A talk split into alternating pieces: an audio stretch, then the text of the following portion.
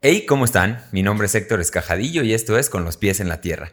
El día de hoy estamos de gala, aquí con esta playerita que me enviaron mis amigos de Avandara Clothing. Eh, estamos de gala, ¿por qué? Porque este es el último episodio que vamos a grabar de este espacio, su espacio favorito en todo el internet, que es Con los pies en la tierra. Y, y hoy es un episodio muy especial, porque les voy a explicar por qué vamos a dejar de grabar, este, y es porque me voy a casar. Eh, nos íbamos a casar Andrea y yo, que ya hemos hablado aquí de la linda Andrea, que le mandamos un, saludo, que seguramente va a estar viendo esto. Eh, nos íbamos a casar en marzo del año pasado y con la pandemia se alargó y fue todo un relajo. Total, lo pospusimos como hasta octubre del año, sí, o sea, mucho tiempo después. Total, ya llegó, no hay plazo que no se cumpla y aquí estamos. Y hoy es un episodio bien especial porque estoy enfrente de la persona que nos va a casar que es mi buen y querido estimado eh, Javier Bautista. ¿Cómo estás, Javier? Hola, ¿qué tal? Aquí muy agradecido de la invitación, muy honrado de que me hayan elegido para un evento tan importante.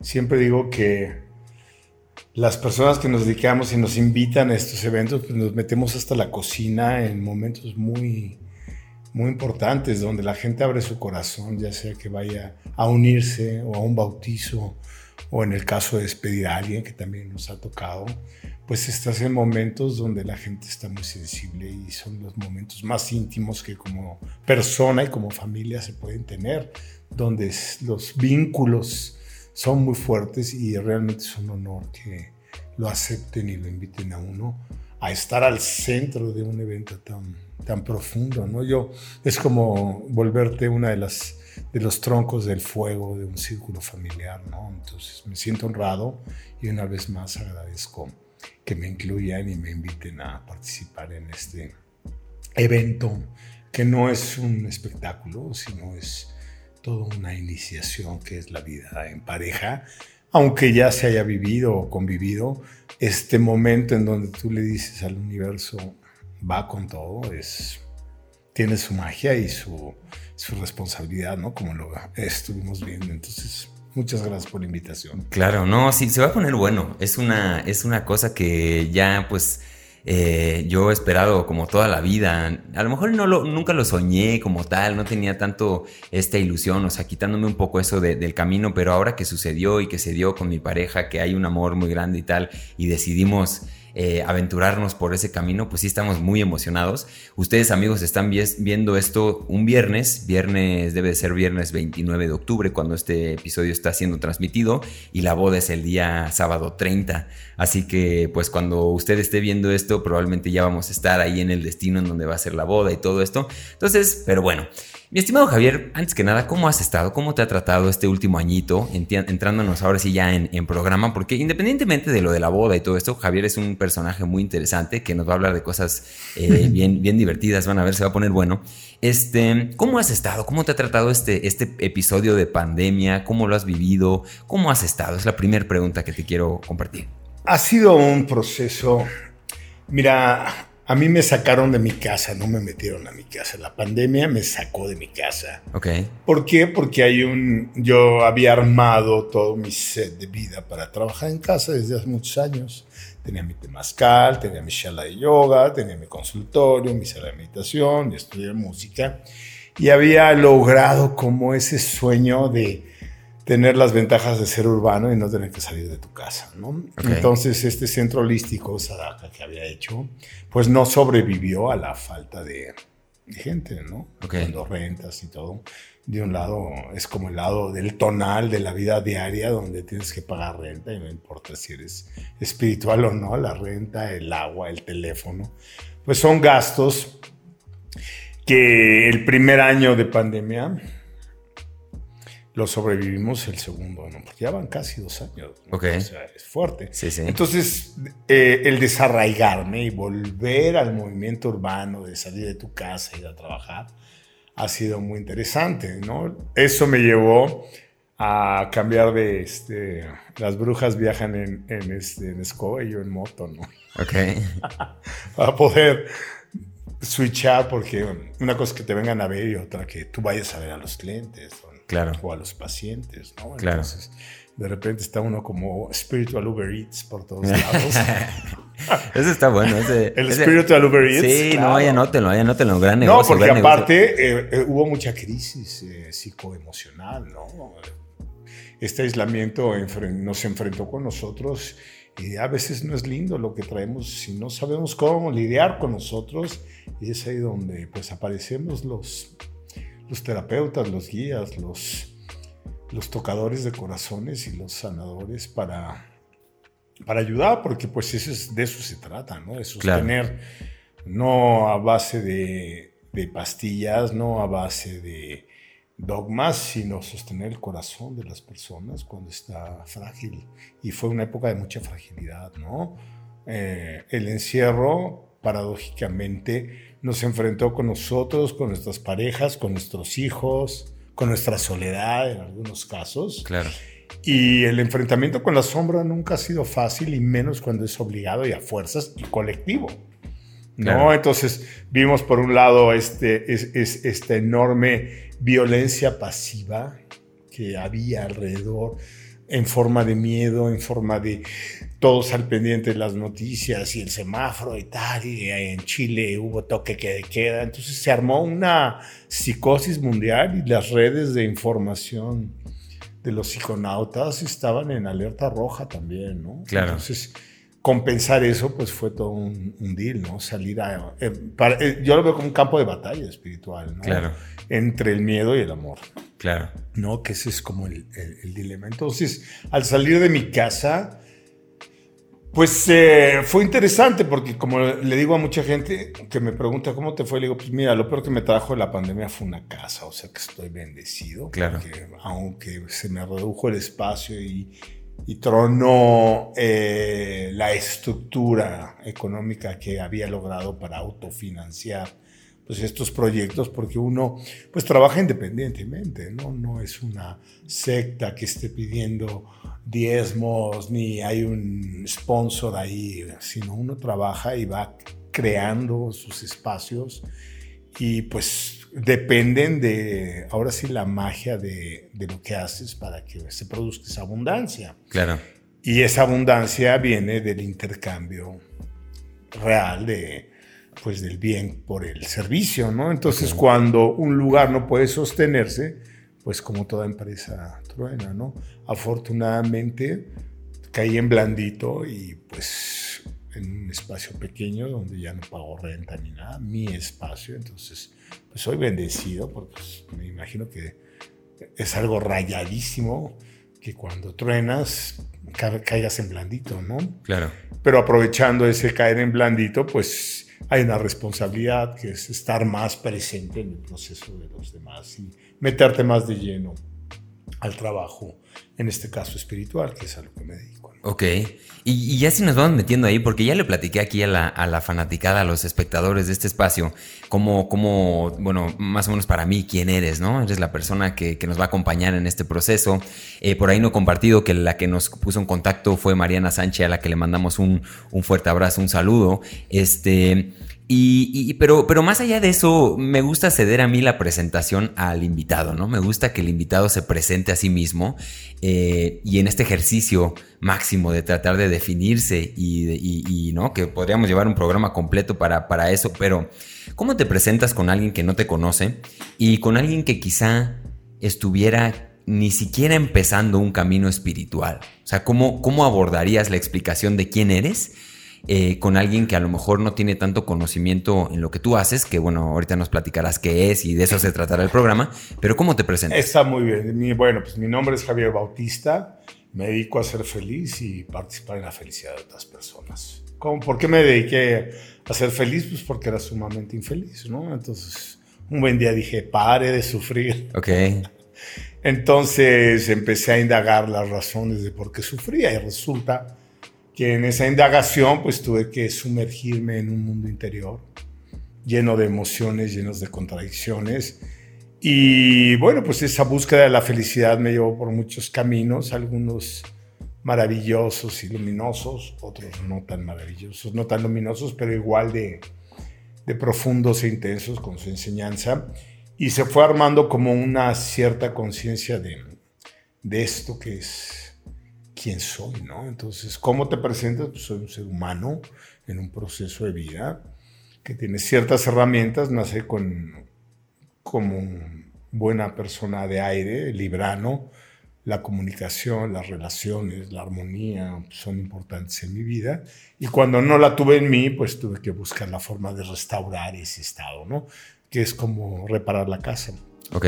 Entonces, eh, eh, yo estudié arte, estudié música y paralelamente siempre me interesó lo que era el pensamiento humano, la filosofía y todo eso. Entonces, digamos que soy autodidacta en ese sentido hasta que empiezo un proceso de transformación donde inclusive dejé por mucho tiempo la pintura, la plástica, y me metí en un proceso de sanación que a la fecha sigue y me abrió un camino totalmente nuevo. Yo diría que hubo una muerte de Javier Bautista como artista, como pintor, como ego, y un resurgir en este camino pleno de la búsqueda de la felicidad, ¿no? Okay.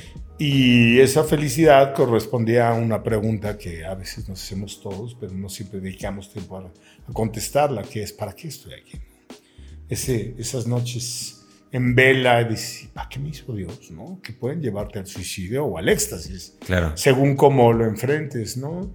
Y esa negra noche me llevó a investigar profundo, no a través de los libros, sino a través del corazón y la mente, ¿no? Y así fue como empecé a indagar sobre el sentido de la existencia, ¿no?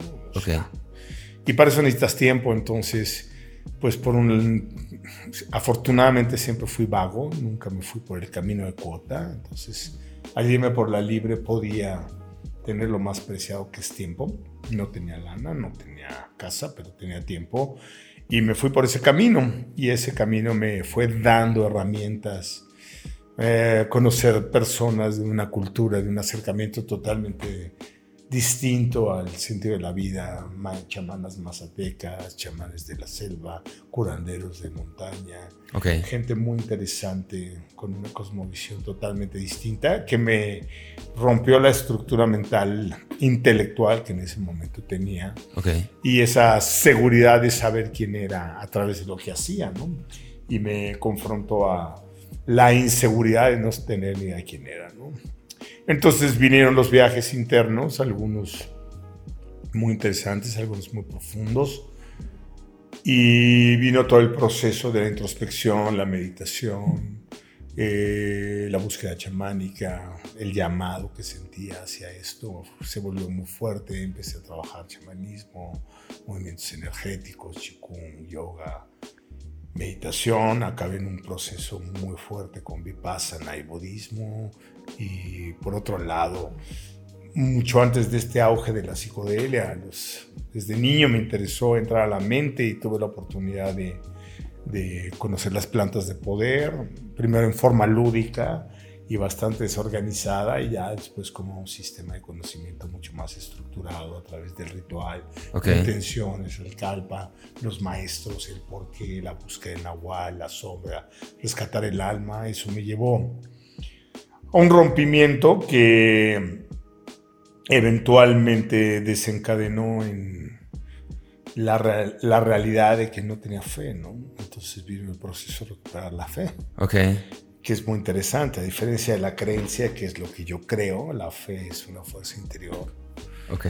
Que, donde te rindes a la vida, ¿no? Dejas de pelearte para que la vida sea como tú quieres y empiezas a fluir con la vida como es, ¿no? Ok. Para eso necesitas fe. Porque si no te da miedo, pavor o no lo intentas. ¿Qué le, ¿Qué le pasa a alguien que no tiene fe? Pues hay de dos, o vive en el miedo o en una soberbia intelectual poderosa, ¿no? Autoafirmativa lo que yo, un materialismo exacerbado, ¿no? Que es padre para moverte en el mundo de los hombres, pero no para moverte en el plano de los sentimientos, las emociones y madurar emocional y psicológicamente. Eh, en ese sentido, podríamos decir que hay tres tipos de personas. Gente con mucha fe, pero cero voluntad. Entonces necesitan milagros todos los días, ¿no? Okay. Y todos los días rezan y todos los días hagan su voluntad X pero la disciplina les cuesta trabajo porque pues, todo está en manos de Dios, ¿no? Claro. Está el otro tipo que es la contraparte, la voluntad. No, aquí no hay nada más que lo que tú obtengas con tu trabajo y métete y estudiale. pero se cierran a la posibilidad de la conexión con una parte interior que no es controlable ni este, cuantificable. No está en el lado izquierdo del cerebro, ¿no? O sea, no, está dentro del símbolo, el ánimos, el signo y la abstracción, ¿no? lo que llamamos el nahual o lo que llamamos el inconsciente o lo que llamamos el espíritu. ¿no? Entonces cuando cierras esa parte pierdes un montonal de la experiencia de vida, ¿no? porque te vuelves un controlador, te vuelves un, un determinado y si tienes éxito es peor. Si tienes éxito en el mundo material se te cierra totalmente porque te funciona tu racionalidad y tu control, ¿no? Entonces, pues te pierdes claro. la expansión de la conciencia, ¿no? Claro. En cambio, eh, está el tercer tipo, ¿no? Gente con, que, con fe y con voluntad. Y pues me descubrí que es la gente que alcanza una plenitud, una realización y vive más en paz. Ok. Porque últimamente felicidad es ¿no? Claro. Calma, aceptación, sí. humildad. Estas, estas palabras que suenan tan fácil y te dicen, pero vivirlas es, es, toda una conquista, ¿no? Claro. Y es todo un trabajo. En eso radica un poco esto del guerrero espiritual, ¿no? Es una lucha para, para conservar o para establecer un estado de amor en tu vida. Ok. Excelente. Pues me, me, encanta esa, esa manera de explicar quién eres eh, me encanta cómo lo empiezas a abordar por diferentes lugares y, hablando un poco de tu historia, ¿no? También de, cómo, de cómo fuiste tras, eh, como... Eh, no es trascender la palabra, se me, fue, pero es como transicionar, transicionando del arte. Transitar, ¿no? Por diferentes disciplinas. Es que es muy chistoso, Héctor, porque al principio nos identificamos con lo que hacemos, ¿no? Yo soy músico, yo soy pintor, yo soy chamán, yo soy artista, yo soy, ¿no? Y después te das cuenta que son habilidades o cualidades que vas desarrollando que conforman algo mucho más grande, que no es la identidad real, sino te identificas con lo que haces, pero no, es, no eres lo que haces. Claro. Entonces se abre algo que es la magia. Puedes ser lo que quieras. Claro. Entonces puedes reconocer que también en la sombra, que también eres un patán y que también eres una persona débil que sufre y no tienes que estar mostrando una cara idealizada ni a ti ni a los demás, sino simplemente empiezas a vivir con las herramientas y con la situación tal como se presenta, ¿no? Claro. Entonces no tienes que colgarte el saumerio en todo, ¿no?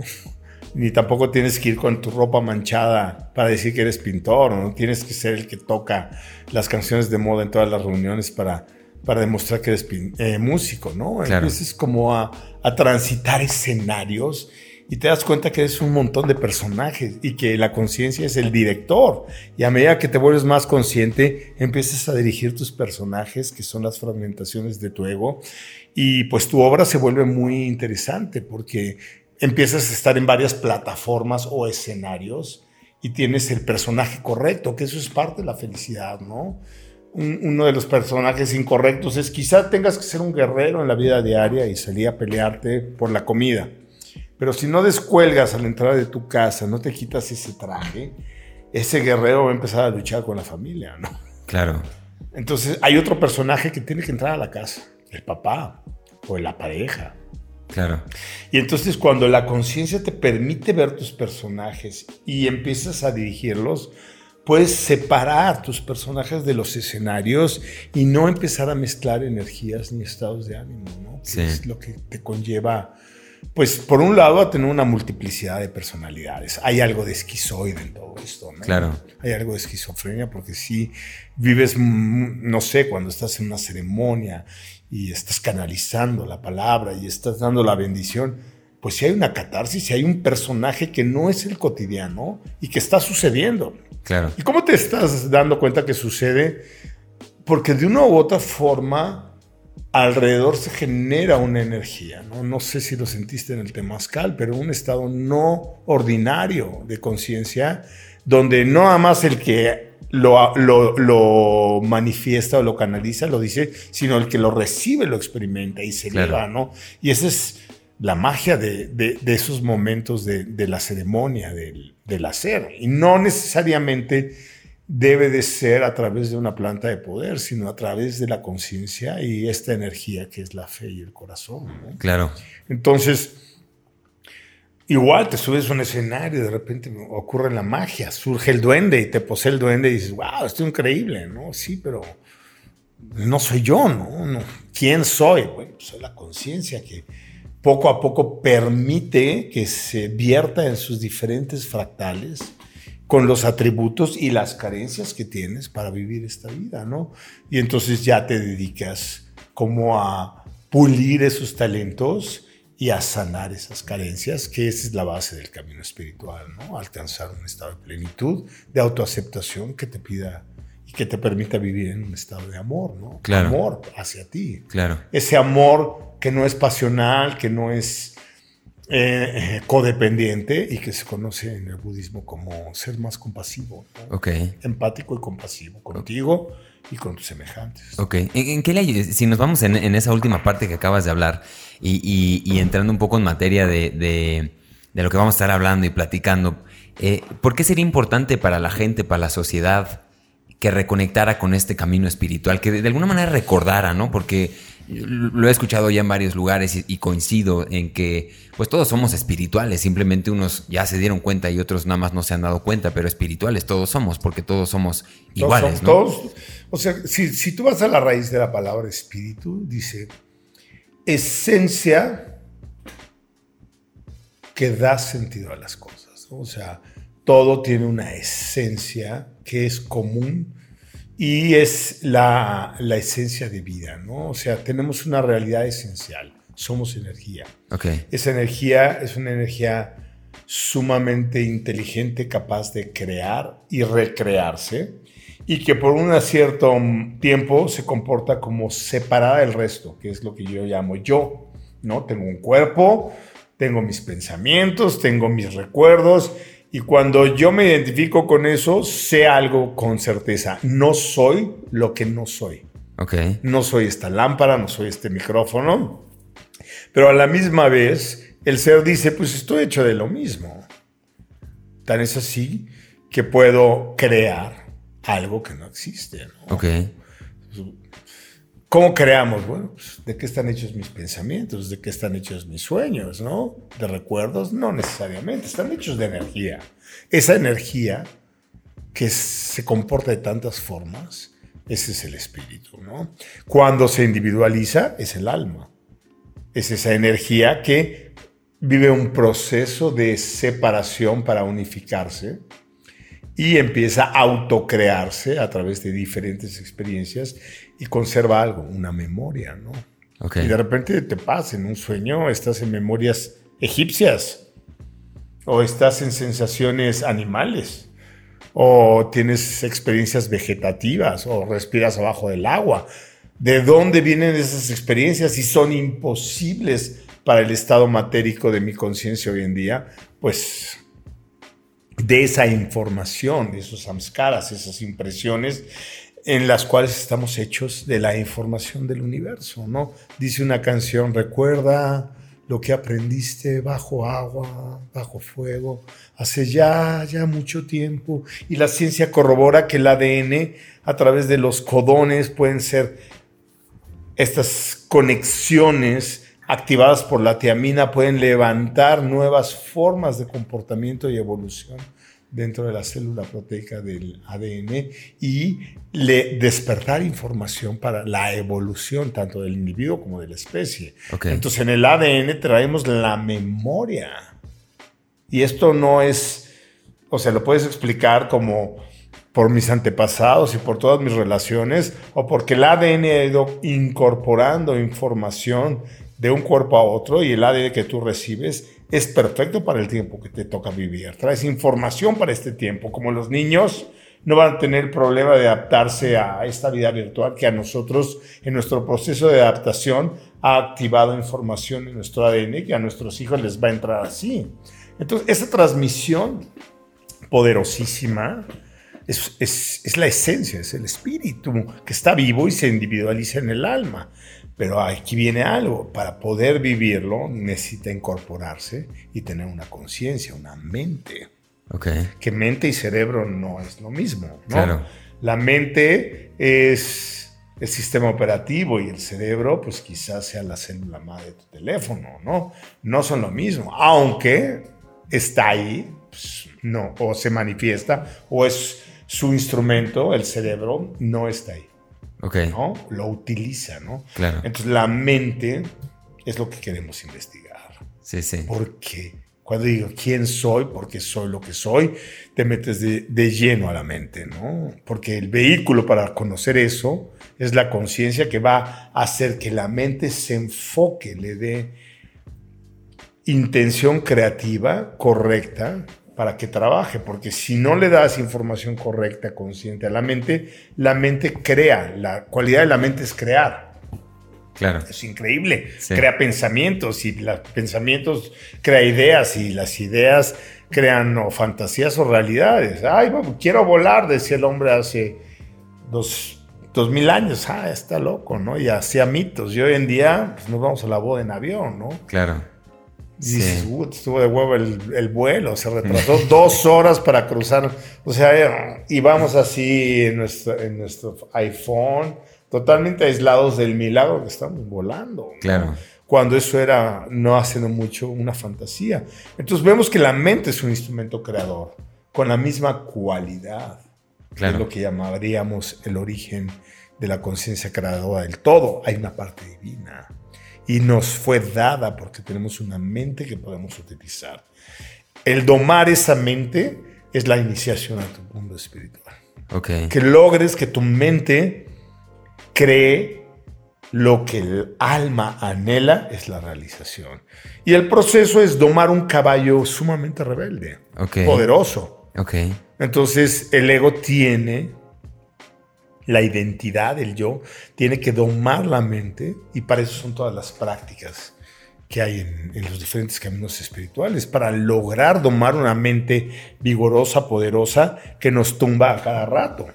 Creo que la diferencia no tiene que ver en qué, en qué crees, ni cómo concibes la divinidad, ni si eres espiritual o no, sino qué tan consciente eres del poder de tu mente y qué tan capacitado estás para utilizarla en pro de tu realización. ¿no? Ese es como, en términos concretos, el trabajo pragmático de la espiritualidad. Claro.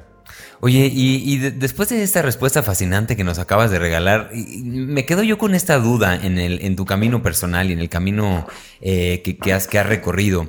Y, me interesa saber o conocer el punto que tú ubicarías en tu historia, en tu, en tu propio caminar, del momento en el que cambió el paradigma, que empezaste quizá a entregarte más al servicio, que empezaste a, trabajar en estas cosas, eh, a diferencia de un Javier joven, a lo mejor que trabajaba en, arte, en otras cosas. ¿Cuál dirías que fue como el, como el, parteaguas, un evento clave que ubicas como más, más eh, relevante en este aspecto? Yo creo que ahí es donde los putazos, porque es lo que es, marcan decisiones importantes. Uno mío fue en mi investigación y en mi búsqueda estrepitosa, caótica, desordenada de la felicidad, en mi rebeldía artística de caballo de fuego indomable, pues me metí en unos hoyos negros terribles y acabé atrapado en un mundo pues, un poco autodestructivo, ¿no? Ok. Y eh, eh, Eventualmente hubo caos en mi mente y ese caos me acercó a la locura y a la depresión y a los estados totalmente infelices y quiero salir de aquí, yo no quiero esto. Y uno muy importante fue cuando decido limpiar mi cuerpo. Primero empecé con eso, ¿no? Una desintoxicación profunda de alcohol, de una serie de este uso de sustancias eh, en exageración. Nunca, nunca me he sentido un drogadicto, pero sí un consumidor de... Tuve un tiempo de gran consumo de, de aliados, diría yo. Entonces hubo un proceso que casualmente, todos los procesos de iniciación empiezan con algo que se llama brahmacharya, la restricción del deseo, ¿no? Ok. Deja, rompe los hábitos, ¿no? Entonces, al romper los hábitos, pues de repente te das cuenta que, que había un hábito químico que genera una repercusión psicoanímica. Me deprimí. Ok. Me deprimí feo. Ok.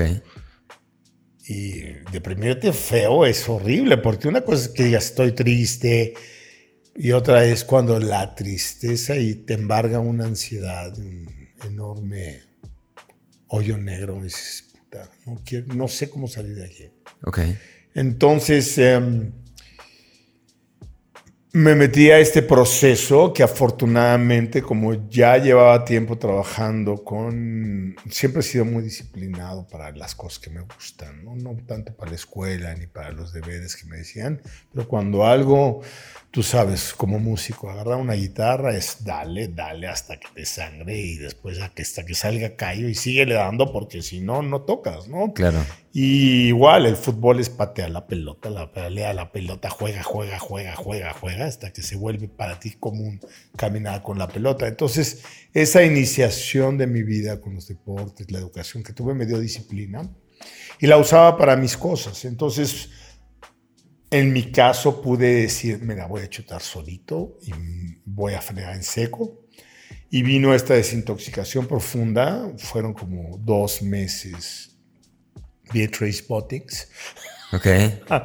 y pues me le eché. Y saliendo dije, tengo que arreglar cosas, ¿no? Quería viajar, no había podido porque mi rebeldía, no voy a hacer servicio militar, no sé, no estoy de acuerdo. Ya sabes, cuando uno es rebelde está contra toda forma de autoridad. Y lo primero que hice fue, me estoy autocastigando, voy a arreglar mis papeles, arreglé todo, saqué pasaporte y me fui a Europa. Chao. Me fui a Don Ok. Y eso fue un parteaguas, porque entras a otra cultura, te, te, te, transportas a otra cosa, llega a Italia también, recuerdos, mm, yo he estado aquí en Venecia, se te, se te mueve el punto de encaje, como se dice. Ok.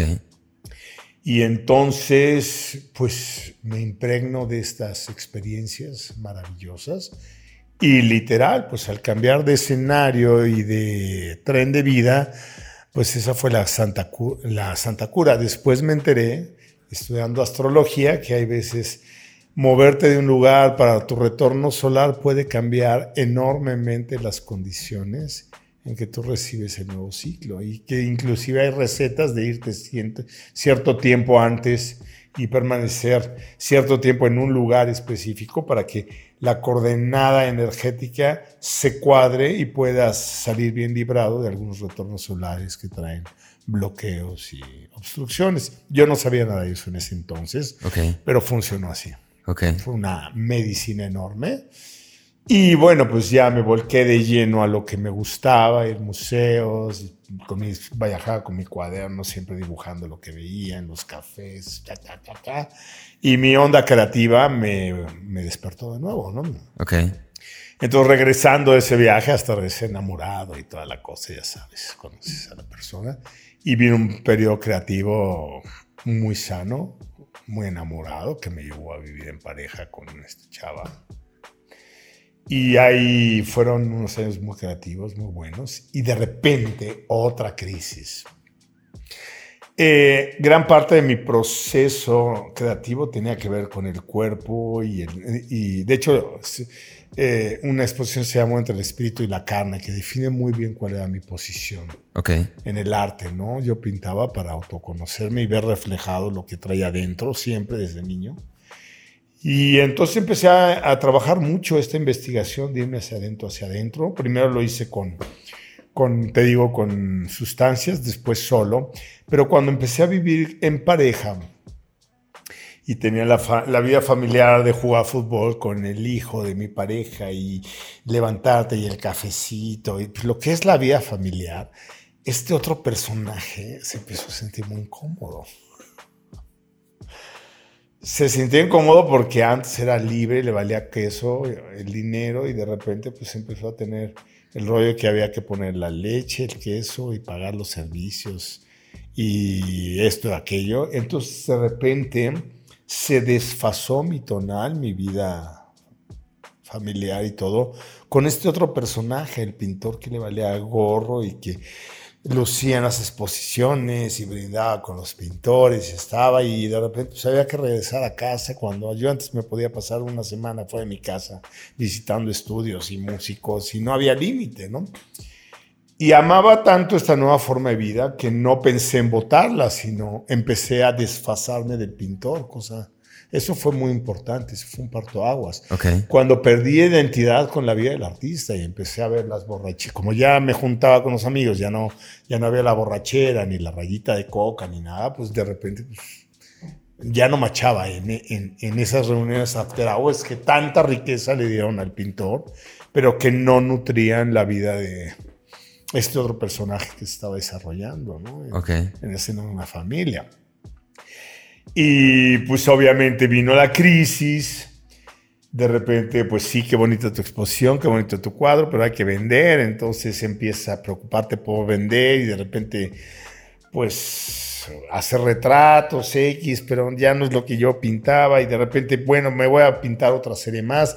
Pero estaba en un momento muy tortuoso y ya se había acostumbrado eh, el público a ver cierto tipo de arte. Yo me había acostumbrado a cierto tipo de formas, entonces se volvió manierista, reproducía la misma forma y, sentía que ya no estaba creando, que estaba maquilando y vino una crisis creativa que me llevó a frenar en seco la pintura.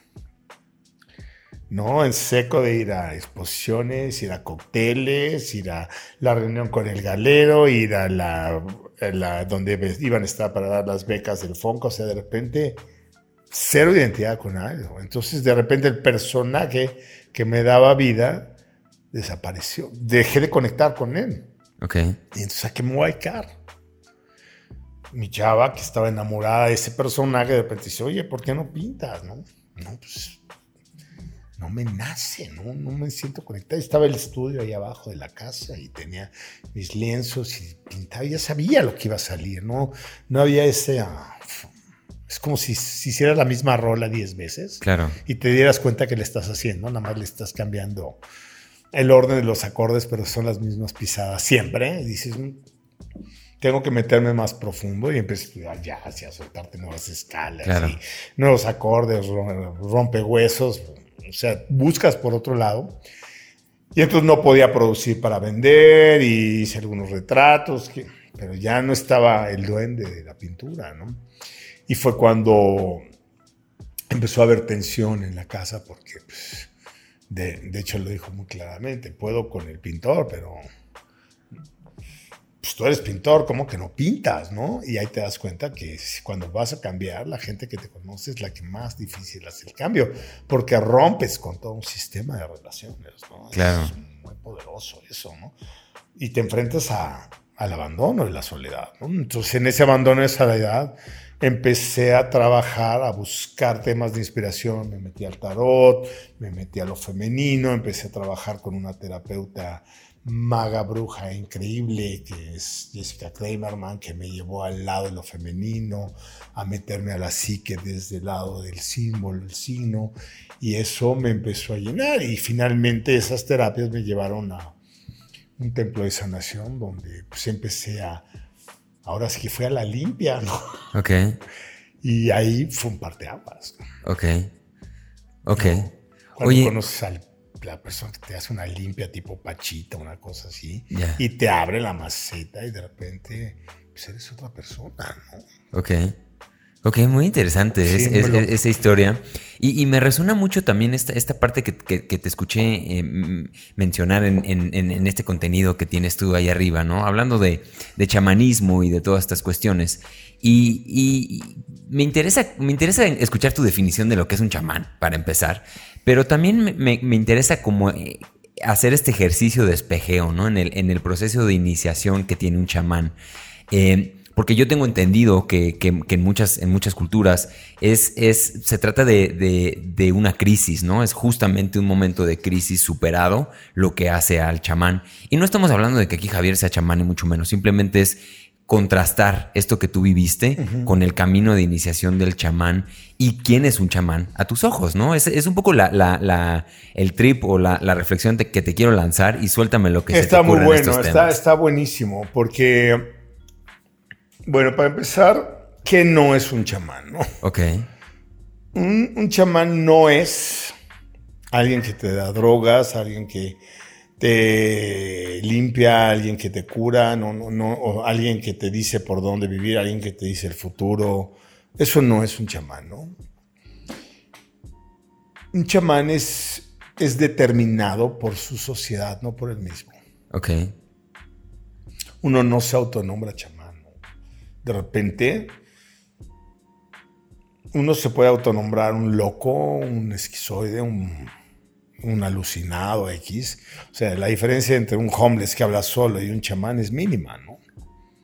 Si un día te pones a escuchar al homeless que predica en Central Park, dices, este bueno está diciendo pendejadas y de repente, pues ahí tienes a Mason, ¿no? El famosísimo Charles Mason, ¿no? Que hizo su secta y lo siguieron y, y la gente cree en alguien, pero lo que sí determina el chamán y coinciden tanto los estudios, como se lo definen como el que transita los mundos. Ok. Entonces, en todas las acepciones hemos visto que existe un paraíso, un purgatorio, un infierno, o un mundo superior, un mundo medio, un inframundo. Hay como esta acepción de los tres planos, y el chamán es el que puede transitar esos tres planos. Ahora, ¿cuáles son esos tres planos? Bueno, el inframundo lo enfrentamos cuando no las acabamos y nos deprimimos y estamos en una pesadilla o en un y esa pesadilla sigue de día y empieza a distorsionar tu existencia y te puede llevar a alucinaciones, ataques de pánico y en ese inframundo tus sueños se vuelven batallas, ¿no? Cuando sueñas estás amaneces sudando, eh, sientes que te vas a morir, te enfrentas a formas que atacan y agravan, ves sufrimiento, ves eh, cuadros dantescos en tus sueños, piensas en cosas terribles y, están en sincronía con lo que está sucediendo terrible. Eh, empiezas a vivir el dolor, el sufrimiento, los, los castigos de una mente atormentada y lo que crea una mente atormentada, ¿no? Que es oscuridad, odio, rencor, rechazo, ese, ese inframundo de dolor en el que nadie quiere estar y que una persona de repente aprende a estar ahí.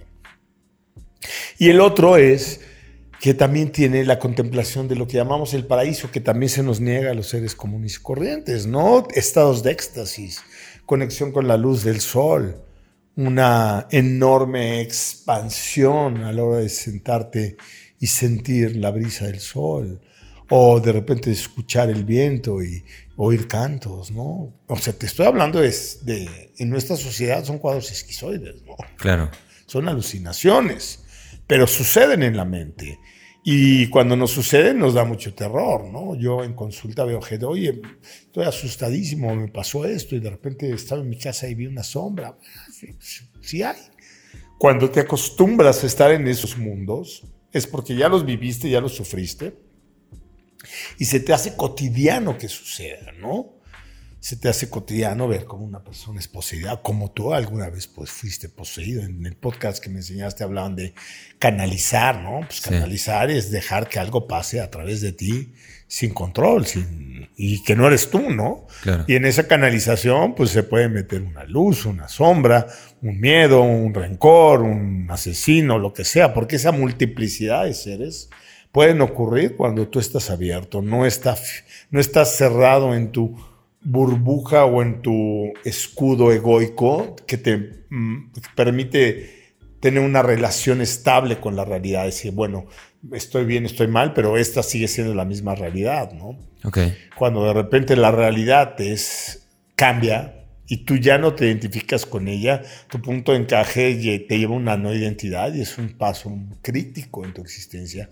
Muchos chamanes o, o posibles chamanes están en psiquiátricos, ¿no? Están en las calles hablando solos, o sea, si hay un estado de desequilibrio profundo que hay que saber surfear, ¿no? Es una ola muy grande y no, no todo el mundo aprende a surfear la, la expansión psíquica que estos estados provocan en una persona.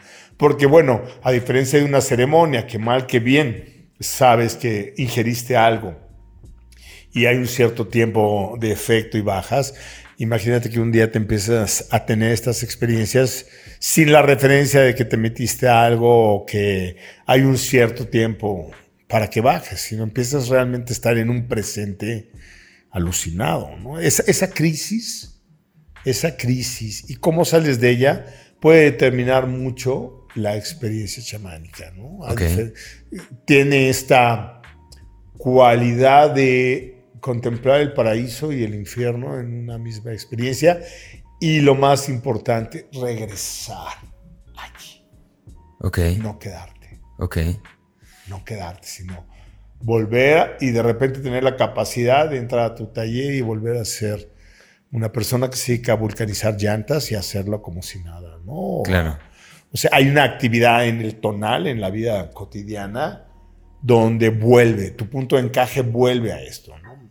Se le llama la segunda atención, lo otro, donde vuelas, viajas, te fragmentas, ves, vuelas en el tiempo, en el espacio. Y la otra que es esta realidad inmediata, maravillosa, de estar echándote un mezcalito con tu familia y estar en paz, ¿no? E esa capacidad de y hacer estas inmersiones en el, en el, inframundo y estas ascensiones en los mundos fantásticos de la luz y volver a tener una vida cotidiana como si nada y echarte tu canelita con café de olla como si nada hubiera pasado, es una cualidad clara del, del, chamán. Puede transitar en estos estados libremente. Y no lo alcanza la primera. Hay muchas crisis. En muchas crisis te llevan a estados de ruptura. Ok. Y en algunos estados de ruptura se da que la persona se fragmenta y y no sale. Y eso va a depender mucho de cómo es acompañado en el proceso con los que lo rodean, ¿no? Ok. O sea, mucha gente no tuvo un círculo familiar o de relación que lo contuviera con amor en estas crisis y pues acaban en la calle o acaban empellotados caminando por ahí en, el desierto a ver cuando bajan, ¿no? Claro. Entonces, también es muy importante la relación que se establece con tu sociedad para que cuando regreses puedas tú transmitir las experiencias y les sirvan, claro. que sean de utilidad y te busquen para que, oye, ¿cómo te fue? ¿Qué viste allá? ¿no? Claro. En una consulta te dicen, oye, ¿cómo me viste? No, pues estás cabrón, tienes esto, oh, te vi muy bien. O sea, y en ese sentido viene la capacidad de comunicar la experiencia, porque en la palabra y en la comunicación está la medicina que tú le estás dando al otro. Claro. Antiguamente, y en muchas sociedades, el que toma la, la, la, el ayahuasca o la, o la planta de poder no es el paciente, es el chamán para poder entrar en la experiencia del paciente, ¿no? Claro. La cura la hace el chamán y entonces ahí le receta lo que necesita. En algunos casos le recetaba la misma medicina, pero en otros casos era otro tipo de hierbas u otro tipo de, de diagnóstico que lo hacía en este estado para poder entrar, porque muchos chamanes usan las, las eh, plantas de poder precisamente para mover el punto de encaje y transitar en la realidad del otro. Claro. Entonces, eso de meterte a otras realidades, nada más en el turismo espiritual que se está dando con tanta boga, que es una necesidad, estamos hartos de estar en esta realidad que nos atrapa, queremos irnos, no queremos estar en este mundo mecánico. Entonces, el turismo espiritual está en boga, ¿no? Claro. El viaje. Sí. Hablando de ese tema de, del turismo espiritual, y, se me hace fascinante, ¿no? La respuesta que acabas de dar en cuanto al chamanismo, y algo que me resonó mucho es también esta, esta idea de poder surfear todos los mundos, ¿no? Todas las posibilidades, y de poder de alguna manera volver a la impecabilidad que implica. Eh, ser un ser humano común y corriente. Exacto. y convivir en paz y en amor con tus semejantes, y tener algo que sirva, o sea, ese regalo empático, esa medicina que ayude a tener una relación de amor y de paz y cofradía con tu sociedad, con los que te rodean. Sea el cartero, tu mujer o el paciente, ¿no? No importa, ¿no? Es Es, hay, hay una empatía que te permite comunicar y comunicarle a la persona y algo muy importante, despertar en el otro su conciencia espiritual para que sane, ¿no? Claro. Porque a veces no vemos, oiga, me duele el riñón, sí, pero has estado bloqueando mucho tu energía sexual, sí, porque fue abusado, hay que recuperar el alma. Haces un viaje a través de una hipnosis, una respiración holotrópica y la gente revive, sí, me abusaron de mí, ta, ta, ta. Tiene su catarsis, recupera la emoción, recupera el recuerdo, lo hace consciente, recupera el alma. Ese tipo de, de técnicas tan chamánicas que son catárticas, son fuertes, pero que son efectivas a nivel psicológico, claro. a nivel aímico. ¿no? Claro. Ahora, una de estas herramientas, y hablando de este turismo espiritual del que estás hablando, o turismo psicodélico también, como, como me gusta ya nombrarlo, una de estas herramientas chamánicas, quizá, pues la ceremonia, ¿no? La ceremonia, el rito, el ritual. Importantísimo. Importantísimo. Y, es, y es un poco esa es la pregunta. Es exactamente cuál es la importancia, cuál es la magia. ¿Por qué no deberíamos en el siglo XXI perder el valor de las ceremonias y de los rituales? Porque ya hablamos del matrimonio, ¿no? El matrimonio es uno de ellos. Eh, el círculo de con alguna medicina es otro tipo. Una reunión con unos amigos es un tipo de rito, es un tipo de ceremonia. ¿Cuál es la magia de los rituales, de las ceremonias y por qué no deberíamos de perder eso en el siglo XXI. Javier, cuéntame algo en ese tema. Yo los dos rituales más poderosos que recuerdo en mi infancia me ocurrieron en el equipo de fútbol y en el equipo de americano. Ok.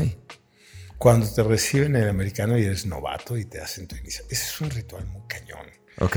No, que primero te bulean X y te hacen vestirte de mujer y pedir esto y después te sapean y después tienes que pasar la fila y todos te golpean y si no chillas vas de nuevo.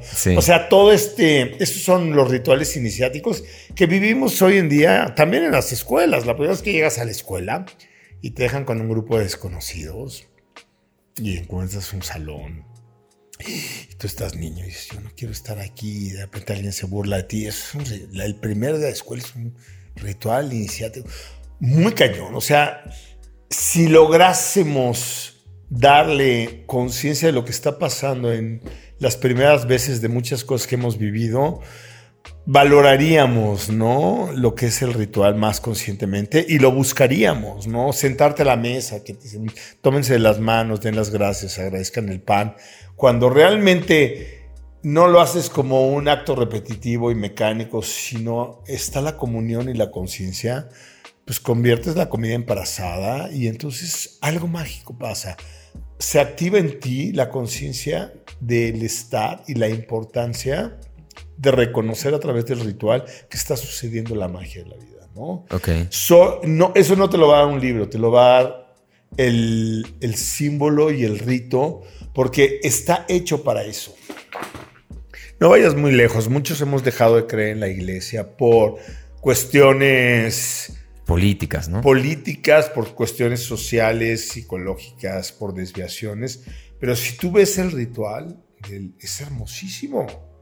Entras a un espacio construido cabalísticamente donde están los cuatro ángulos de la tierra marcados por los cuatro elementos que son los cuatro apóstoles y está el león y está el ángel y está el carnero y aquel se sacrifica y esta es la fuerza y después baja el punto de encuentro donde hay una cruz, abajo de eso está el, el, maná que vamos a compartir, pero que hay que consagrar y para eso es la misa. Y de repente antes de llegar y poder consagrar, pues tienes que hacer el círculo de poder. Ve allá, confiesa, ponle palabra a tu lado oscuro, dísela a alguien que te absuelva decir las cosas. Que hablábamos de comunicar no es nada más pensar, sino decirlo.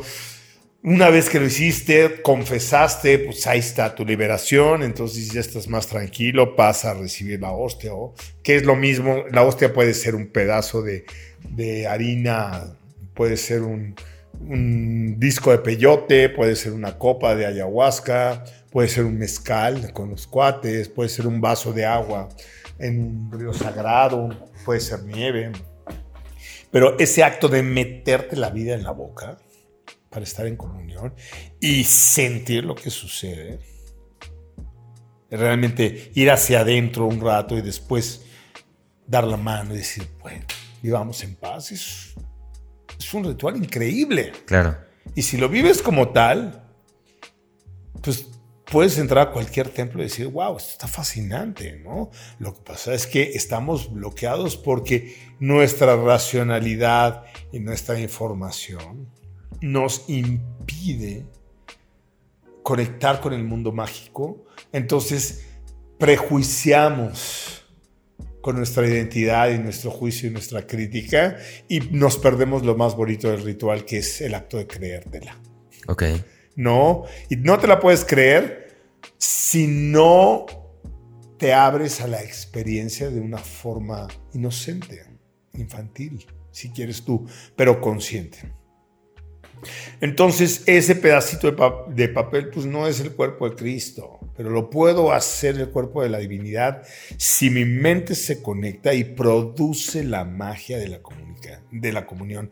El ritual es eso, una serie de pasos para que tu mente switche del lado izquierdo al lado derecho y active la zona del canal de Dios, donde empieza a haber un cambio en la sinapsis cerebral y entonces cambia también el trabajo glandular y se activan ciertas cosas que te permiten ver. ¿Qué es lo que buscamos? La visión, ¿no? Decimos, wow, esta medicina no estuvo buena, no tuve pinta. Ay, no, no aluciné, no, no. Ay, no, pues, como la hostia no veo nada. Pero tu cerebro, en un acto de contrición, en un acto de conexión con el ritual, puede cerrar los ojos y ver. Esa es la unidireccionalidad de la meditación. Meditando puedes ir tan profundo que puedes entrar a planos mentales y activar zonas muy profundas, cambiando conexiones cerebrales y teniendo percepciones muy distintas de la realidad con los ojos cerrados y sin moverte, a través de la respiración. Es un acto de comunión con el ser, the self, ¿no? Entonces buscamos esa conexión, pero ignoramos cómo. El ritual es un proceso para lograr esa comunión. Y tienes que buscar tu ritual. Si no te la teste, invéntate otro. Y lo vemos. Me dice una persona, no, es que mi esposo no cree. ¿A qué sí que tu esposo? Él no le gusta que haya altares en la casa. No, pues él es abogado. ¿ah? Déjame ver su despacho, ¿no? Y entras y está una mesa de caoba, está una foto de él con el presidente, todas las gentes que conoce, y dices, pues aquí está su altar se sienta aquí, está rodeado de todas, solo que sus iconos no son religiosos, son sus relaciones políticas, y ahí está el jefe de jefes, el que lo honra como, wow, estuve con el más poderoso de aquí. Ese es su Dios. Sí. ¿Me entiendes? Claro. Pero inconscientemente todos creamos espacios mágicos donde mostramos y ponemos nuestros objetos o nuestras imágenes de poder. Sea uno, un despacho de abogados o el altar del chamán con su saumerio y su sonajita y, el Johnny obsidiana para masajar, no importa, los objetos de poder van a estar reflejando cuál es tu asociación con la vida y estos objetos van a reflejar en lo que tú crees. Ok. ¿No? ¿No te ha pasado que llegas a casa del cuate y tienen todos los balones con las camisetas de los equipos de americano? Claro. Y tienen el salón ahí y la foto de, de firmada y todos los casquitos danesa. Bueno, pues ese es el altar de esa persona. Claro. Él cree y, y, vive apasionadamente el fútbol americano y ese es, su iglesia es un estadio. Pero si hacemos consciente eso, que tenemos que somos espirituales y que lo aplicamos quizá no en una iglesia, pero lo estamos viviendo en las carreras de coches. Entonces te das cuenta de la magia y cómo buscamos esa conexión a través de eventos que nos conecten con ese lado que nos despierta el deseo, el anhelo, la fe, la emoción y el estado catártico. Decir, wow, ganó. Claro. Wow, estoy en comunión, lo vi. Claro. ¿No? Cuando gana tu equipo, ¿no? Sí. Al ángel. Es un ritual. Claro. Y todos en comunión, fifis y X. Ganó los Pumas y todos dándole la vuelta al ángel. eso es un ritual catártico, es una comunión, ¿me entiendes? Claro. Entonces, si podemos darnos cuenta que estamos teniendo nuestros rituales, irías mucho más profundo y gozarías mucho más tu afición, ¿no? Claro. Y perderías algo y no darte cuenta. Sí. Porque cuando te das cuenta, baja un poco la pasión. Porque la pasión eventualmente se debe convertir en compasión, ¿no? Que esa es la forma más excelsa de, de amar la vida, ¿no? Claro.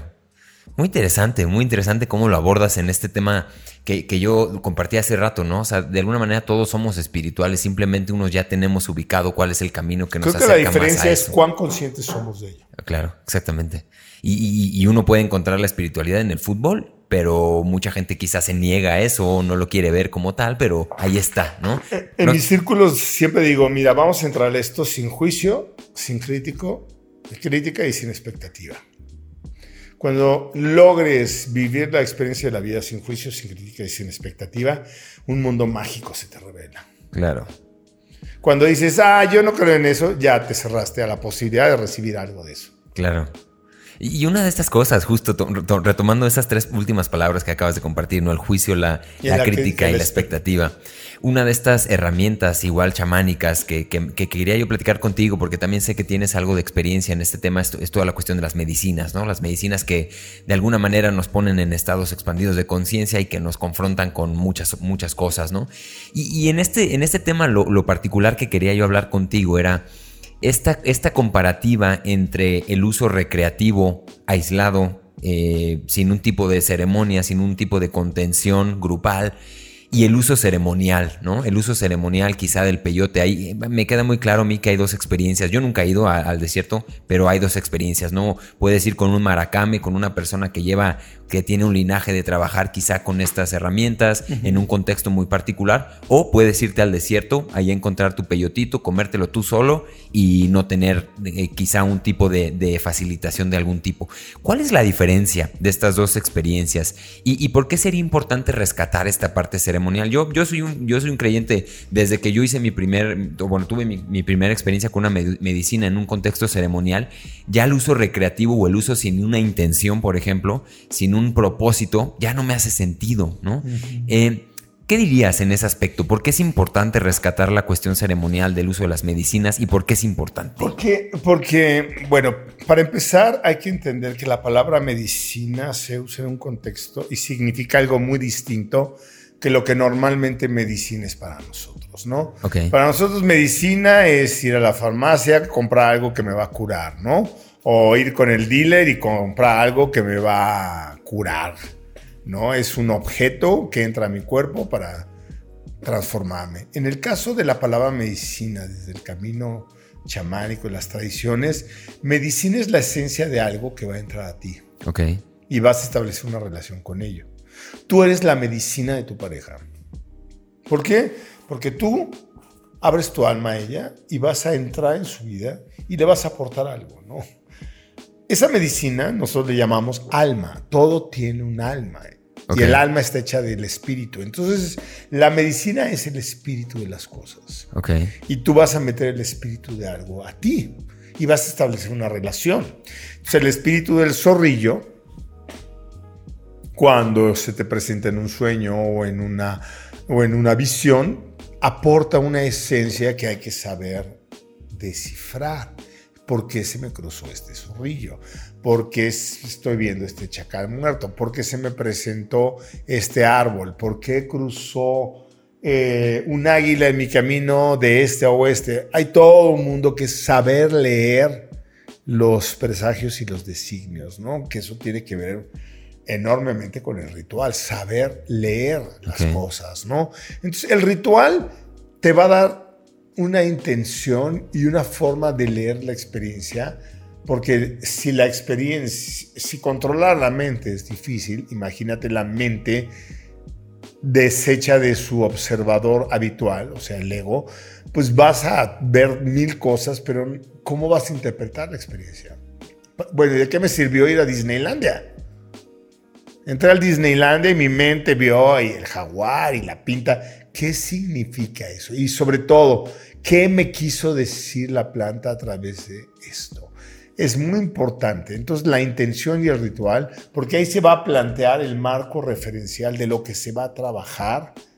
Y entonces tu mente va a decir, esta experiencia, esto que vi en este contexto significa esto.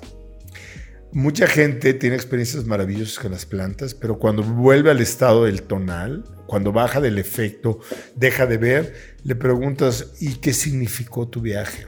¿Qué significó que te sintieras al lado? No sé. Se me olvidó, como que vi muchas cosas, pero se me está borrando la memoria. Lo mismo que nos pasa con un sueño increíble, que nos despertamos y se nos empieza a desvanecer como nube Así las experiencias de, de, la ceremonia se nos pueden desvanecer muy rápidamente. Porque el movimiento de encaje cuando regresa, dice, lo tengo, lo tengo, lo tengo, se me fue, ¿no? Y la verdadera enseñanza que significaría, tengo la conciencia de la experiencia, la pierdo. Claro. Entonces volvemos a lo mismo. La intención, llegar a un círculo, es que ha, habido una preparación, un trabajo con el maestro, te han dado un formato de trabajo, has tenido prácticas de fe, quizás has entrado a las costumbres del círculo, entonces te va a dar una referencia y después de la experiencia te vas a poder sentar, hablarlo, convivirlo, comunicarlo, ver la interpretación del círculo, qué significa y entonces puedes rescatar y traer esa información más fácilmente a tu vida diaria, que es de lo que se trata, una revelación, no nada más una alucinación. ¿no? Ok. Creo que vivimos en una sociedad muy alucinada, ¿no? Ok. Y nos falta, nos falta algo que es convertir el alucine en material de nuestra realidad. Claro. Y ahí es donde el ritual y el formato consciente previo y posterior al trabajo cambian totalmente la experiencia que simplemente pues, ponerte chido, ¿no? Claro. Sí, completamente. Comparto esta idea de que vivimos en una sociedad alucinada y quizá lo que nos está faltando es integrar, ¿no? Esta parte de integración. Alguna vez algún maestro después de una ceremonia me dijo, ahorita reconecta con la tribu, porque si lo, en un contexto como original, me sitúo, por ejemplo, en el Amazonas, en una tribu, hacemos ayahuasca y de repente yo acabo de hablar con lo que yo sea, pues tengo que regresar a pescar al río, tengo que regresar a, hacer las cosas que hacía, tengo que volver a conectar con la tribu y eso de alguna manera me vuelve a poner en el canal en el que yo pues normalmente vivo, ¿no? Entonces, ese elemento de, de, poder, de poder integrar es exactamente como esta parte que, que le agrega un valor y lo hace ser un poco más eh, seguro, de, por alguna manera, de alguna forma de decirlo, pero también le, le acaba de aterrizar, ¿no? Ya, ya aterrizamos una experiencia y la convertimos en algo de provecho que puede servirle a la comunidad, porque si no le sirve a la comunidad el uso de cualquier medicina, sustancia. Si fragmenta la sociedad. Exactamente. O sea, si hace una ceremonia y salen todos alucinados, la vida diaria se alucina, ¿me entiendes? O sea, ¿dónde estuvo la comunión? Exactamente. ¿Dónde estuvo la comunión? Yo he estado en ceremonias de muchísimo amor, donde la medicina ha trabajado hermosísimo. Y gente que no ha estado preparada o que iba con la expectativa de lo que ha oído, no me puso esto es una mierda, hasta saben, no me puso, es una porquería esta medicina. ¿Por qué? Porque la expectativa de lo que iba a suceder le impidió vivir la experiencia de lo que le estaba dando la medicina. Claro. O sea, la medicina no se toma para alucinar. Sí, sí. Ni para, ni para viajar fuera de los confines del conocimiento. La medicina es una forma de comunión y la idea es que hagas comunión con lo que es, no con lo que no está. Entonces, si no estoy viendo alucinaciones, si no estoy, si no se me está revelando mi animal de poder o no vi a mi abuelita, no quiere decir que la medicina no está haciendo su trabajo, que no estás en comunión, pero la perdemos porque la expectativa nos impide quizá fue más sutil la experiencia. Claro. Y, estaba esperando algo tan burdo y mi mente estaba afinada para algo tan burdo que se perdió la experiencia sutil. Claro. Y no hay nada más sutil que el amor. Claro. Nadie quiere amor. En esas experiencias nadie quiere amor. Todos quieren violencia, todos quieren brujería, todos quieren ver. Ay, se me presentó la serpiente y me comió. Qué chingón, sí. se me presentó la respiración y me sopló al oído paz. No, qué hueva, nadie quiere eso. Porque también buscamos esa adrenalina Claro. que creemos que la medicina nos va a dar. Hay una adicción a, a botarnos, a ir al casi me muero, ¿no? Y si no tengo esa experiencia, entonces no valió la pena. Claro. Cuando fue quizá una ceremonia de cacao sutil, hermosísima, con cantos hermosos, y dije, ay, no, qué hueva, esta- no, yo quiero algo más fuerte, ¿no? A mí denme un mezcal doble con jico, ¿no? Claro. O no, un mezcal no, denme 10 hasta que me pierda. Claro. Entonces hay una tendencia a perderse. Sí. Sí, al, embria- al No- embriagamiento. No, a ¿no? encontrarnos. Claro. Sí, sí, sí. Y, la, el, y el ritual es para que te encuentres, no para que te pierdas. Sí. Completamente. Y, y- y de eso me, me voy a saltar a otra ceremonia que también es bien interesante y que justo tuve, tuve yo la fortuna de, de- de compartir con Javier hace una semanita, que ahí andábamos en, en el cerro de frontera Ciudad de México, Estado de México, en un lugar increíble. Este, y, fue en una ceremonia de temazcal, una ceremonia pequeñita, una boda secreta que tuvimos ahí con Javier y Andrea, mi esposa, que, ya en estas fechas nos vamos a estar casando por lo espiritual y por lo social en, un contexto bien padre. Pero es esta, es esta medicina o esta herramienta del temazcal, ¿no? Que también es una cosa que a mí se me hace alucinante, que a lo mejor si bien no tiene este elemento de alucinar y de visionar y justo esto de lo que tú hablas, ¿no? La pornografía quizá de, de, de ver, tener visiones y, y estar ahí cerca de la muerte, pues llega a suceder porque es un momento incómodo para el cuerpo, a veces tanto calor y todo esto. Es una fiebre y a veces alucinamos con la fiebre. Sí, no, to- to- totalmente tiene un elemento por ahí, pero hay mucha gente que nos escucha aquí, Javier, de Sudamérica, eh, gente de mucha gente de Chile, que le mandamos un saludo de Colombia, de Ecuador, de muchos lugares. Y, y me gustaría que nos platiques un poquito de esto, de lo que ocurre en un temazcal, que es un... te- y, y breve, ¿eh? o sea, tampoco aquí la clase porque nos podríamos hacer Sí, un no, curso. todo, Esto es es todo todo un tema, ¿no? Pero, mira, me preguntaba alguien, ¿y qué diferencia hay de un baño de vapor y un temazcal? Ninguna. O sea, en un nivel estructural, un, un temazcal es un baño de vapor. Claro.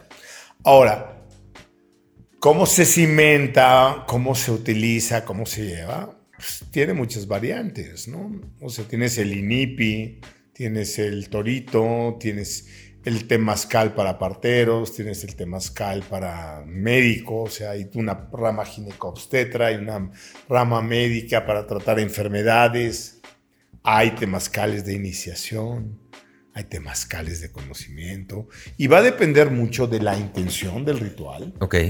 Lo increíble es que todo puede suceder dentro del temazcal, ¿no? O sea, tú de repente te metes al temazcal y sostienes tres horas, una temperatura de 60 grados, a huevo alucinas. Claro. Si no te sales, si logras el control de la respiración y meterte al canto, entras a un estado de conciencia, te vuelas y empiezas a ver. ¿Por qué? Porque to- hay una hiperreacción del cerebro, se inflama, empieza la sangre a activar zonas del cerebro que normalmente no se activan en el estado cotidiano y ves. Claro.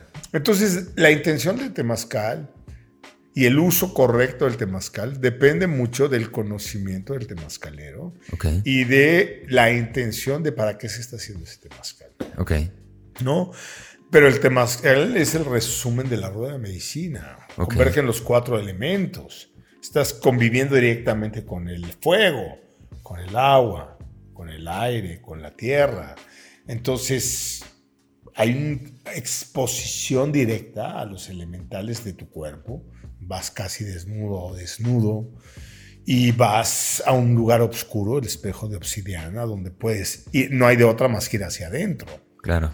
Y vas a ir pasando de ajá, ajá, ajá, estaba afuera, qué bonito, a de repente después de un rato, oye, hace calor, mi cuerpo está sudando y empiezas a sensibilidad, ay, me duele esto, ay, estoy incómodo, ay, ya me picó aquello, ¿qué es eso? O sea, todas las, todas las experiencias que te están sacando del círculo de confort y te van llevando hacia adentro, que podrías sentir en heroína de estarte rascando en un, o en cualquier medicina, las vas a pasar en Temazcal al grado de decir ya no quiero estar aquí o de repente ir tan adentro que dices no me di cuenta ni cuando acabó. O sea, se rompe y se fragmenta el espacio-tiempo, se exacerban los sentidos y los llevas hacia adentro, que eso es un principio yógico, ¿no? Para Chahara, llevar los sentidos hacia adentro. ¿Qué es lo que buscas? La visión. Ahora, ¿cuál es la intención? ¿Qué quieres ver? En el caso del que tuvimos, ¿no? Pues queremos ver a dónde nos vamos a meter cuando hacemos una semana espiritual. ¿Dónde voy a poner mi palabra? Ok. Ahora sí, voy a leer las letras chiquitas de lo que voy a escribir, ¿no? O sea, ¿para qué te prometo la luna si no la puedo bajar? Claro. Ese tipo de reflexiones bajo este contexto de los sentidos exacerbados y entrar a ese estado de calma y cantarlo y verlo, te, te, llevan a una comprensión muy distinta de la palabra y, y, del pensamiento que si simplemente estuviéramos en esta mesa hablándolo, ¿no? Desde el hecho de llegar, vernos en la carretera, sí, nos vamos a comprar la veladora, llegar, ver a estos hermanos que prepararon el temazcal, agradecerles, pedirles permiso, saludar, vibrar con el sonido, pedir permiso para entrar al temazcal, entender que estamos entrando a la tierra y que hay un conocimiento en las abuelas, todas esas cosas toda esta parte nos mueve la concepción eh, inmediata de la realidad como nuestro ego la entiende y nos abre, ¿no? Y volvemos a la canción, ábrete corazón, ábrete sentimiento, ábrete entendimiento, deja a un lado la razón, entendiendo la razón como nuestro juicio, nuestra crítica y nuestra expectativa, claro. que se produce por nuestros hábitos de interpretar el mundo de cierta manera. Entramos a dejar de interpretarlo como normalmente. Y es muy importante que eh, la persona que te guía te sepa llevar. Ok. A esa, a esa conciencia para que entres en ti, ¿no? A tu corazón y puedas ver y escuches la palabra y venga esto. Entonces, digo, el temazcal es una tradición poderosa, de mucho conocimiento. También sirve para muchos egos colectivos, ¿no? El temazcal del Camino Rojo es más neto que el de los New Age, ¿no? O sea, no, no caigamos en eso. Claro. En la separación. Lo cierto es que en sí mismo es una tradición antigua, maravillosa, con un montón de conocimiento y que tiene un proceso. Y que es una herramienta de trabajo importante, ¿no? O sea, no sé, yo he estado en mi vida que te gusta, 2.000, 3.000 temazcales. Y ha sido un trabajo de transformación donde he alucinado, me he desdoblado, no ha pasado nada, donde he tenido frío, donde me ha dado hueva, donde me he salido, donde me he quedado. O sea, es una forma de vida y no acaba. Ok. Cuando lo haces folclóricamente, dices, ay, ya me la cena. Y ahora esta canción y ahora la otra. Cuando hay una mecanicidad y se pierde la esencia viva del temazcal y el temazcalero, pues se vuelve un acto folclórico y lo mismo, pues te vas a Tulum y en, Xochi, en Xochimilco, Tulum tomas uno, ¿no? Sí. Pero pues hay hombres de conocimiento que verbalmente siguen pasando la tradición y el conocimiento de la medicina y de las técnicas de sanación ancestrales a partir de lo que te dicen y te comparten el temazcal y no te dan peyote, te, te, te, te, hablan y su palabra suena en ese estado que te transmiten el conocimiento. No quiere decir que no se utilicen, hay temazcales eh, muy poderosos con plantas de poder y no son experiencias fáciles porque de por sí es fuerte estar encerrado sin poder moverte. Ahora imagínate estar encerrado en tu mente en un estado alterado de conciencia sin poder salir, pues no es para cualquiera, ¿no? Sí. Pero es, no sé, a mí me parece el resumen de, de la cosmovisión y del conocimiento mesoamericano está en el Temazcal. ¿no? Claro. Sí, es súper interesante y, ahí me, me, resuena mucho eh, todo este tema en, el que partiste, ¿no? De, de tener la, la, la mezcla universal que, o por lo menos en la tierra, de los cuatro elementos, ¿no? De poder tener este contacto tan directo con la tierra, con el viento, con el fuego y con el agua. Y eso me, llega a mi, me lleva a mi siguiente preguntita, ¿no? Que es, es un poco reflexionar hacia ese lado, porque yo sé que hay mucha gente allá afuera que como que no cree en estas cosas, ¿no? Que es como, ¿cómo, ¿de qué me estás hablando los cuatro elementos, no? O sea, sí, porque pues están presentes y creo que son innegables y si no me equivoco todas las culturas del mundo las han identificado como, como lo que son. Pero en una reflexión así igual breve y general, ¿Qué nos enseñan estos abuelos tan, tan, tan, tan poderosos que son, que son los cuatro elementos?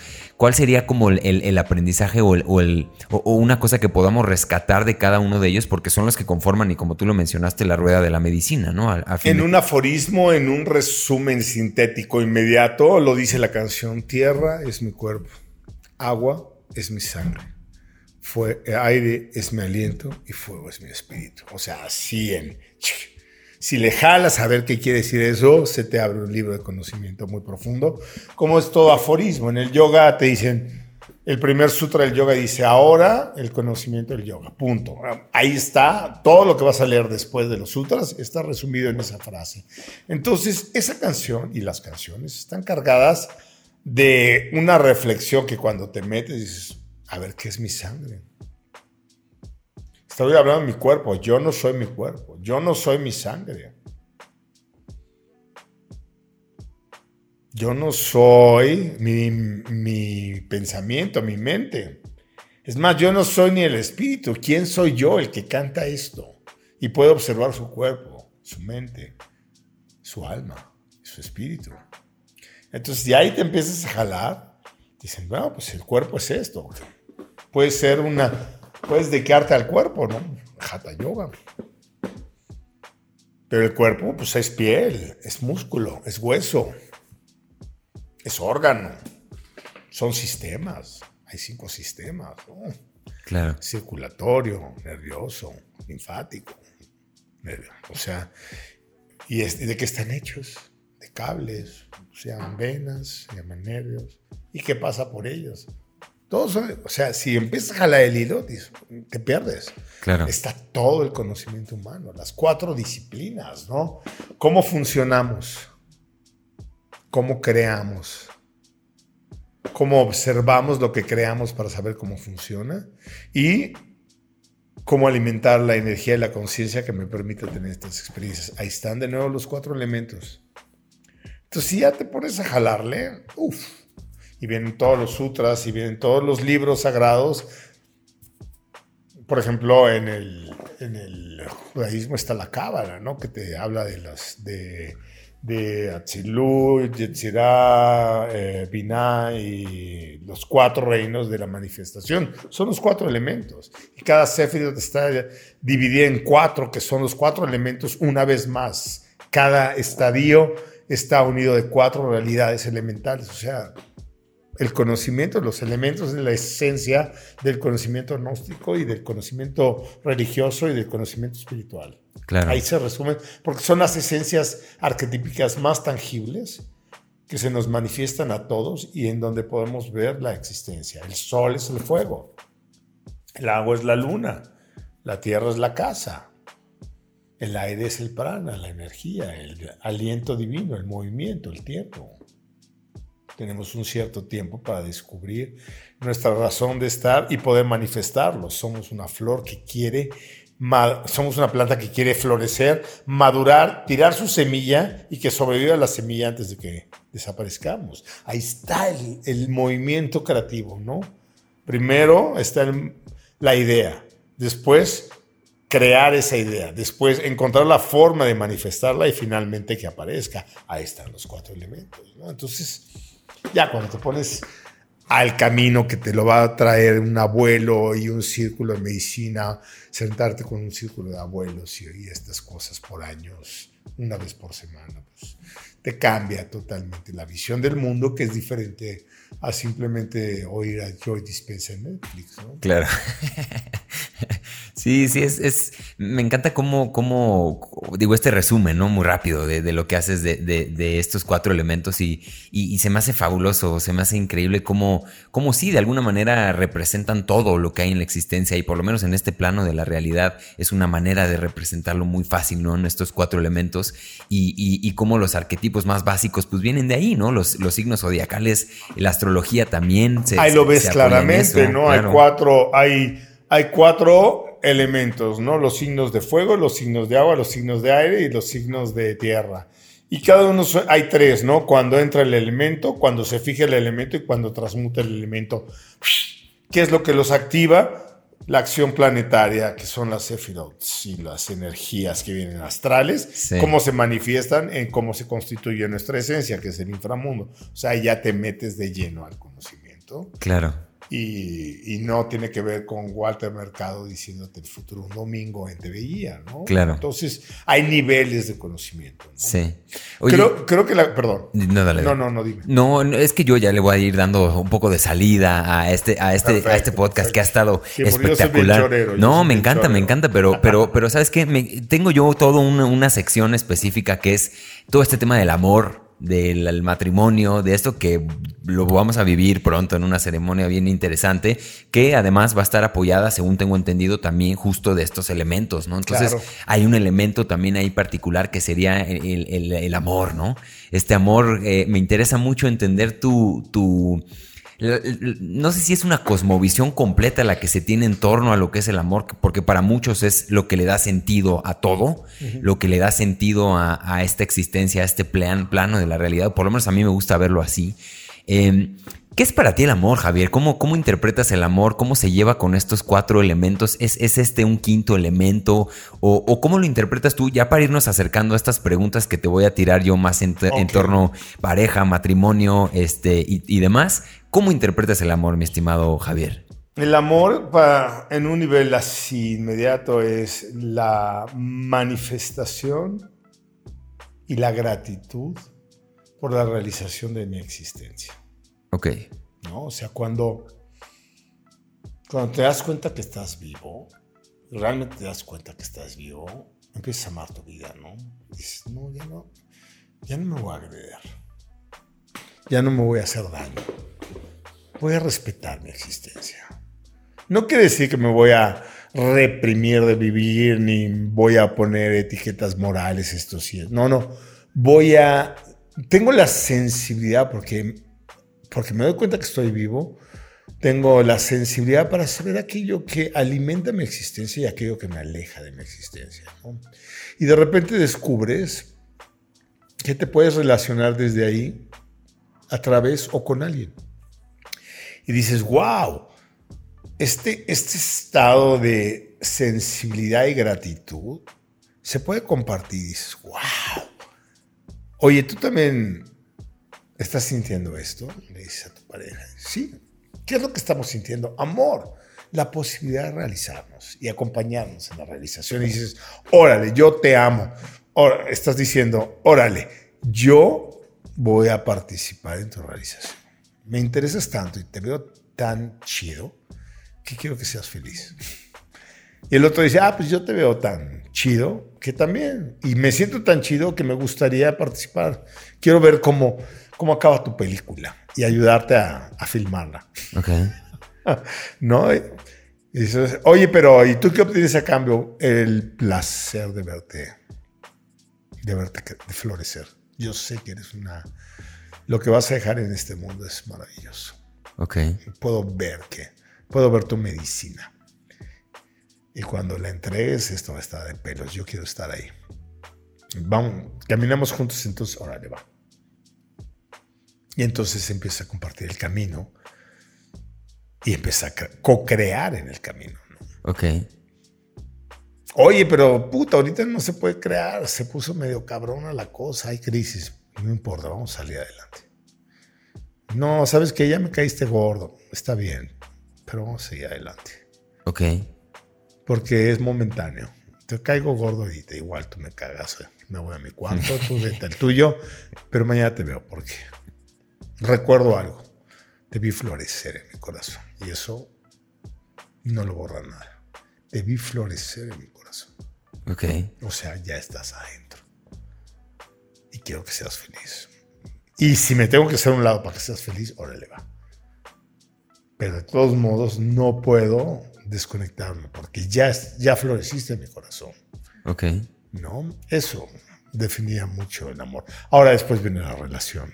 pero, pero espérame, vámonos, vámonos de lo, de lo, de lo macro, porque, porque también yo tengo una pregunta y es, y es, digo, yo tengo aquí a mi gatita, ustedes no lo ven, pero tengo aquí a mi gatita acostada buscando el calor y buscando el cariño y el amor probablemente eh, que yo le doy, ¿no? Entonces a mí me queda esta pregunta, porque esto ya es, eh, digamos, el amor interpretado desde una perspectiva humana, que bueno, es la única perspectiva que nosotros tenemos hasta donde yo sé.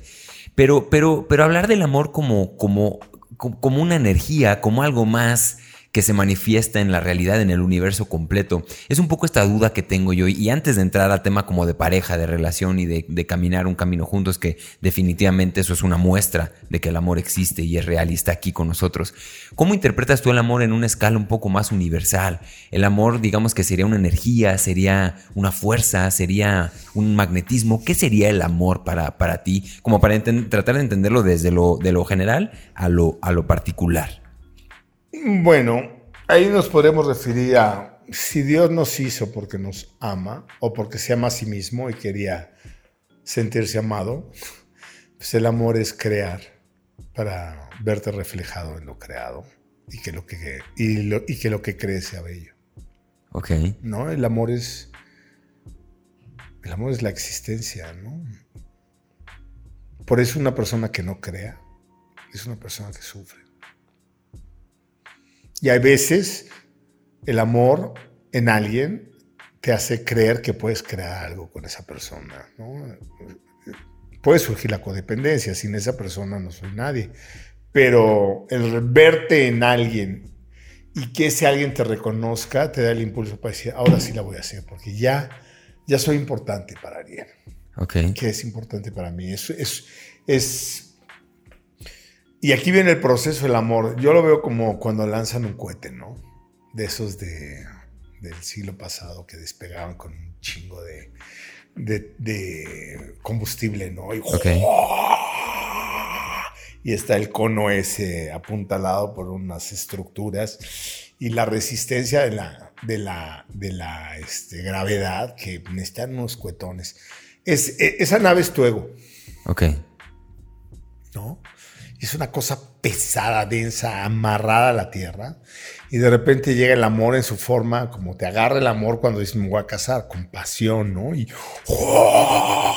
y empiezas a salir de tu afianza a tu mundo, que es tu tierra, y esa pasión te empiezas a alejar de tu tierra y, sientes, ¿no? Y de repente, ¡wow! Sales disparado y dices, ¡wow! Está de pelos, ya no soy yo, ¿no? Y sales de la estratosfera del yo y de repente pierdes un motor, baja un poco la pasión. Se aligera el ego, el yo. Ya estás bien lejos de tu tierra, pero el impulso sigue, se pierde una parte porque ya se gastó y empieza la relación. ya, bueno, ya no, ya, ya rompimos la gravedad. Sí. Y de repente, pues ya estamos en estratosfera, ya perdí toda la pasión, ya está, ya estoy, ya no me está trayendo lo que yo era, el ego, mi tierra y mi mundo. Ya voy en relación al espacio, en una relación nueva donde no necesito tanto fuego, ¿no? De hecho, ves los motorcitos, ya nada más hacen y todo es vuelo. Y te comunicas a tierra a través de la de una torre y un sistema satelital y te dicen, no, pues vas bien, ¿cuáles son las coordenadas? Empiezas a depender de otros. Ok.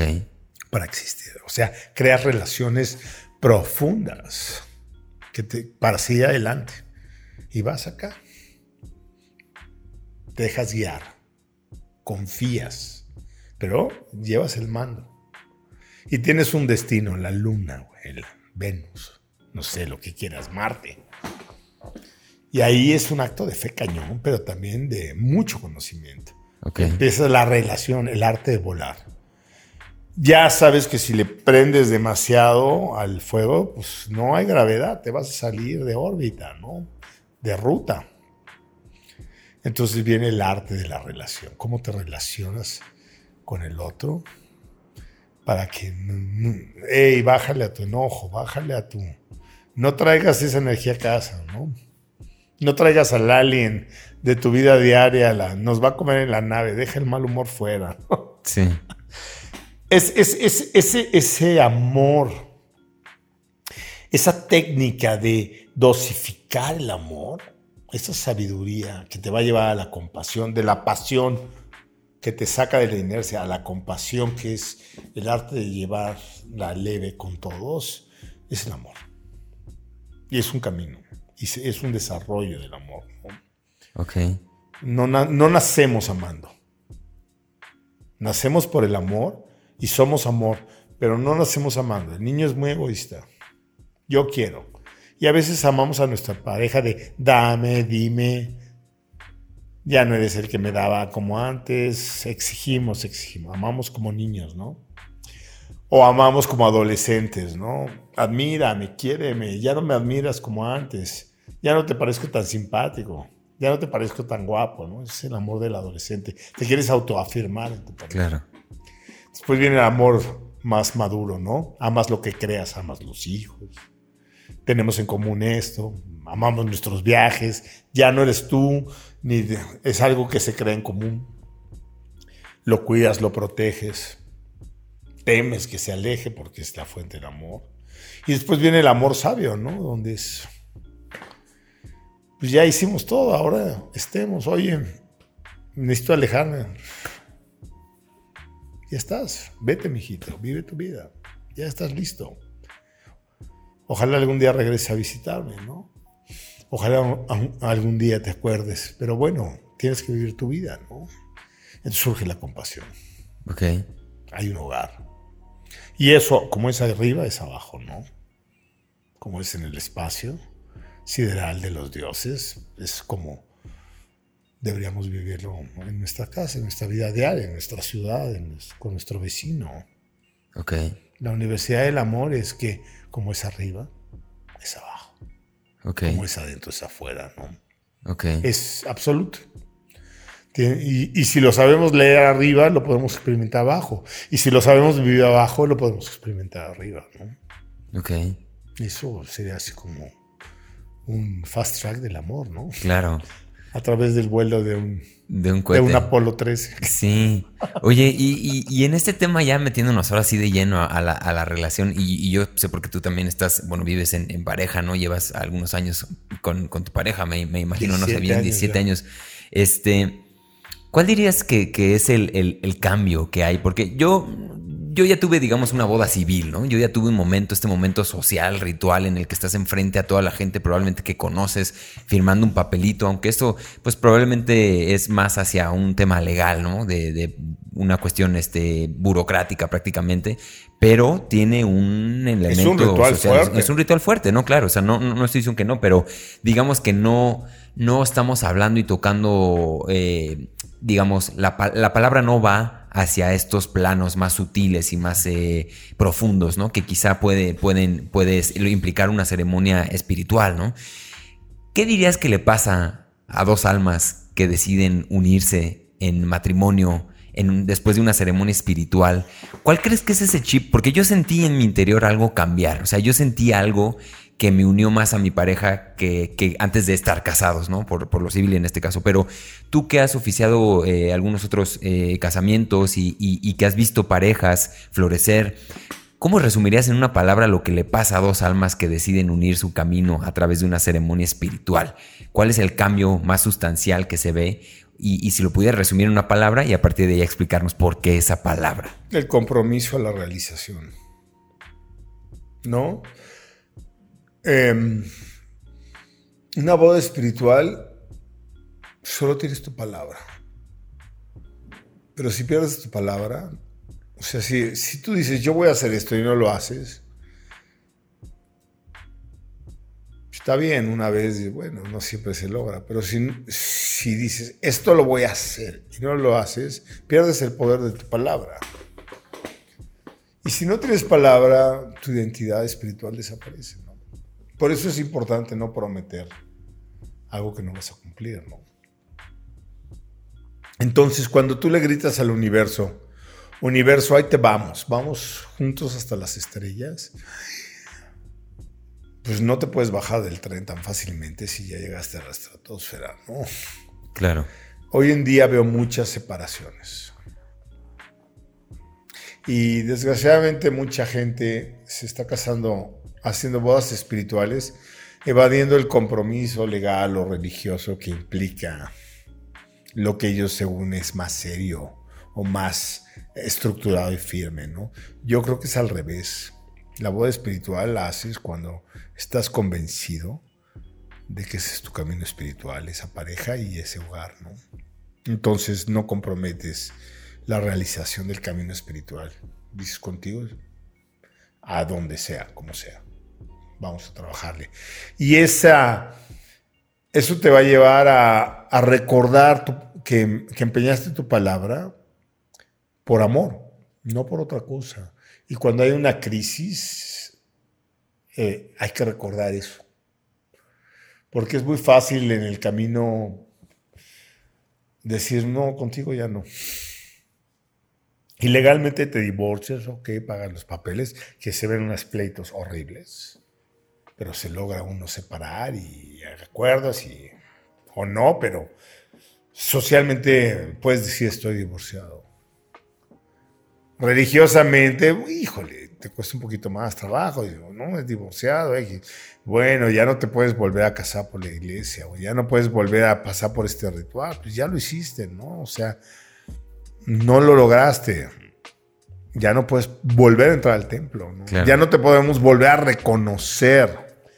En el cristianismo, pues existe la. la eh, ¿Cómo se llama? Cuando borran el, el matrimonio, la existe la, la absolución es cuando te perdonan, pero existe la, pues lo borran, ¿no? Que es un permiso del Papa, así en casos muy especiales, para anular el matrimonio y poder volverte a casar con la iglesia es muy difícil. Imagínate, no puedes pasar por ese ritual dos veces. Te comprometiste y solo una vez vas a poder catarte en ese, en ese, en ese ritual. Pero en la boda espiritual, solo una vez puedes perder tu palabra. Es más, no la puedes perder. No está permitido no cumplir. Entonces, yo, por ejemplo, me, casé espiritualmente con mi pareja después de haber vivido, peleado y separado y vuelto a vivir unos 13 años después de, de convivir, ¿no? y estar juntos.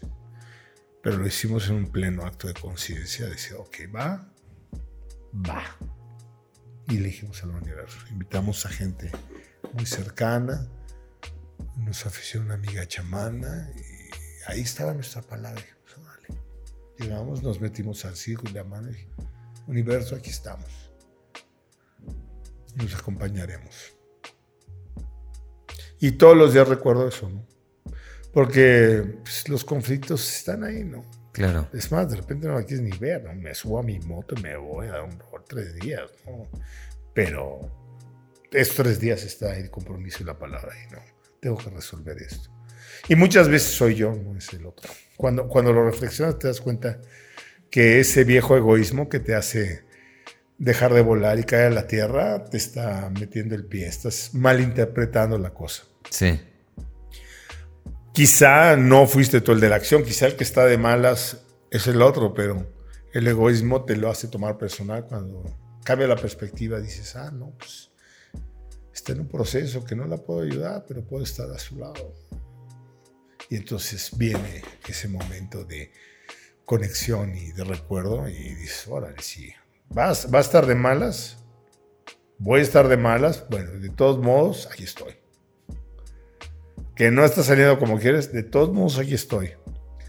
Y pasando la crisis de repente dice, ah, mira, si estás, sí, aquí estamos. Todavía. Ah, pues sigamos. Y vienen esos... Pasaste el tope, ¿no? Sí. Pasaste el vado. A veces pasas barrancos. Pero el amor y el compromiso espiritual es el que construye el puente en esos momentos para que cruces. Claro. Y no sigas solo. Okay. Porque seguir solo y sin tu palabra, híjole, no se lo desea a nadie. Sí. Oye, y, en este tema, porque te iba yo a preguntar cuál es la clave, ¿no? En, tu experiencia, cuál es la clave como para un matrimonio exitoso, si es que eso existe, si es que el éxito en una pareja existe o, eh, o podemos, podemos hablar de, eso, pero ¿cómo, cómo dirías que, o, más bien tirándolo hacia el lado opuesto, desde tu lectura, ¿por qué crees que fracasan los matrimonios? Entendiendo que también la respuesta que nos des es, bueno, pues hacemos lo opuesto y entonces no va a fracasar. Porque dejas de participar en la felicidad del otro. Ok. Estás tan involucrado en ti y en los problemas y en lo creado que dejaste de verla, procurarle al otro por su felicidad, por su realización. Cuando dejas de ver al otro, cuando dejas de comunicarte con el otro. Se vale todo menos dejar de comunicarse. Ok. Y esencialmente se vale todo menos dejar de procurar que ser partícipe de la realización del otro. ¿no? Cuando ya no te importa lo que el otro se realiza, pues ya no hay mucho que hacer, ¿no? Ya, ya, ya te desconectaste, ¿no? Ok. Es como cuando ya no pagas el teléfono, pues aunque lo descuelgues, no hay línea, ¿no? Claro. En algún momento dejaste de estar presente. Claro creo que lo que más nos pasa con celulares y el tipo de vida y ilusiones de hoy en día es que nos desconectamos de lo que está cerca. Damos por sentado que esta es la casa y esta es tu pareja y crees que 10 años después sigue siendo la misma casa y la misma pareja y no es cierto. Cambiamos y no, no participaste de cómo cambió la pareja. Entonces eventual dice, pues somos dos desconocidos, ¿no? Que nos une solo un recuerdo, pero no la presencia, ¿no? Sí. Entonces sí, ese es, No sé cuál es la fórmula del amor, pero sí sé que la incomunicación y dejar de procurar por el otro es garantía de, de separación. Ok. Pues muy interesante, Javier. Me ha regalado aquí una, un poquito de luz eh, eh, en muchos temas, muchas cosas que hemos estado cotorreando y se ha puesto muy bueno. Está bueno. Eh, sí, ha estado bueno, ha estado bueno. Este, ya estamos llegando ahora sí al final. Se nos está acabando el tiempo aquí de la producción este, youtubera. Ya los videos más largos ya como que no, no, no tienen tanto éxito. Entonces también ya hemos cotorreado. Ahorita nos vamos a ya cenar. ya es choro mareador. Sí, ya. nos vamos a echar un pozolito también que se va a poner bueno. Este, estamos aquí tomando un mezcalito también. Entonces pasándolo bien, eh, la hemos pasado muy a gusto. Y, quiero cerrar con tres preguntitas. Dos son obligadas y una, una es una preguntita que he estado como tirando a los últimos, a los, los últimos minutos del, episodio para, para generar también un, cierre pues un poco más cotorro, ¿no? Más este chistosón, digamos. Y, esto es desde tu propia perspectiva, desde tu propia trinchera. Esta es la primera pregunta que te quiero hacer. Eh, y ya poniéndonos un poco más críticos, ¿no? Aquí este programa también trato yo de hacer algo, algo de crítica social, este, para, para también proponer, ¿no? Proponer y, ver alternativas de cómo podemos, em, pues, no sé si salvar es la palabra, pero llevar el barco a mejor puerto. Eh, y, en esto, haciendo una, un una pequeña crítica, digamos, a la clase política, al presidente de nuestro país, de nuestra sociedad sí, sí, sí, o sea, hablo del presidente como el máximo exponente, digamos, ¿no? De lo que somos. Nosotros al final como pueblo escogemos a un individuo que nos lidera, que nos lleva.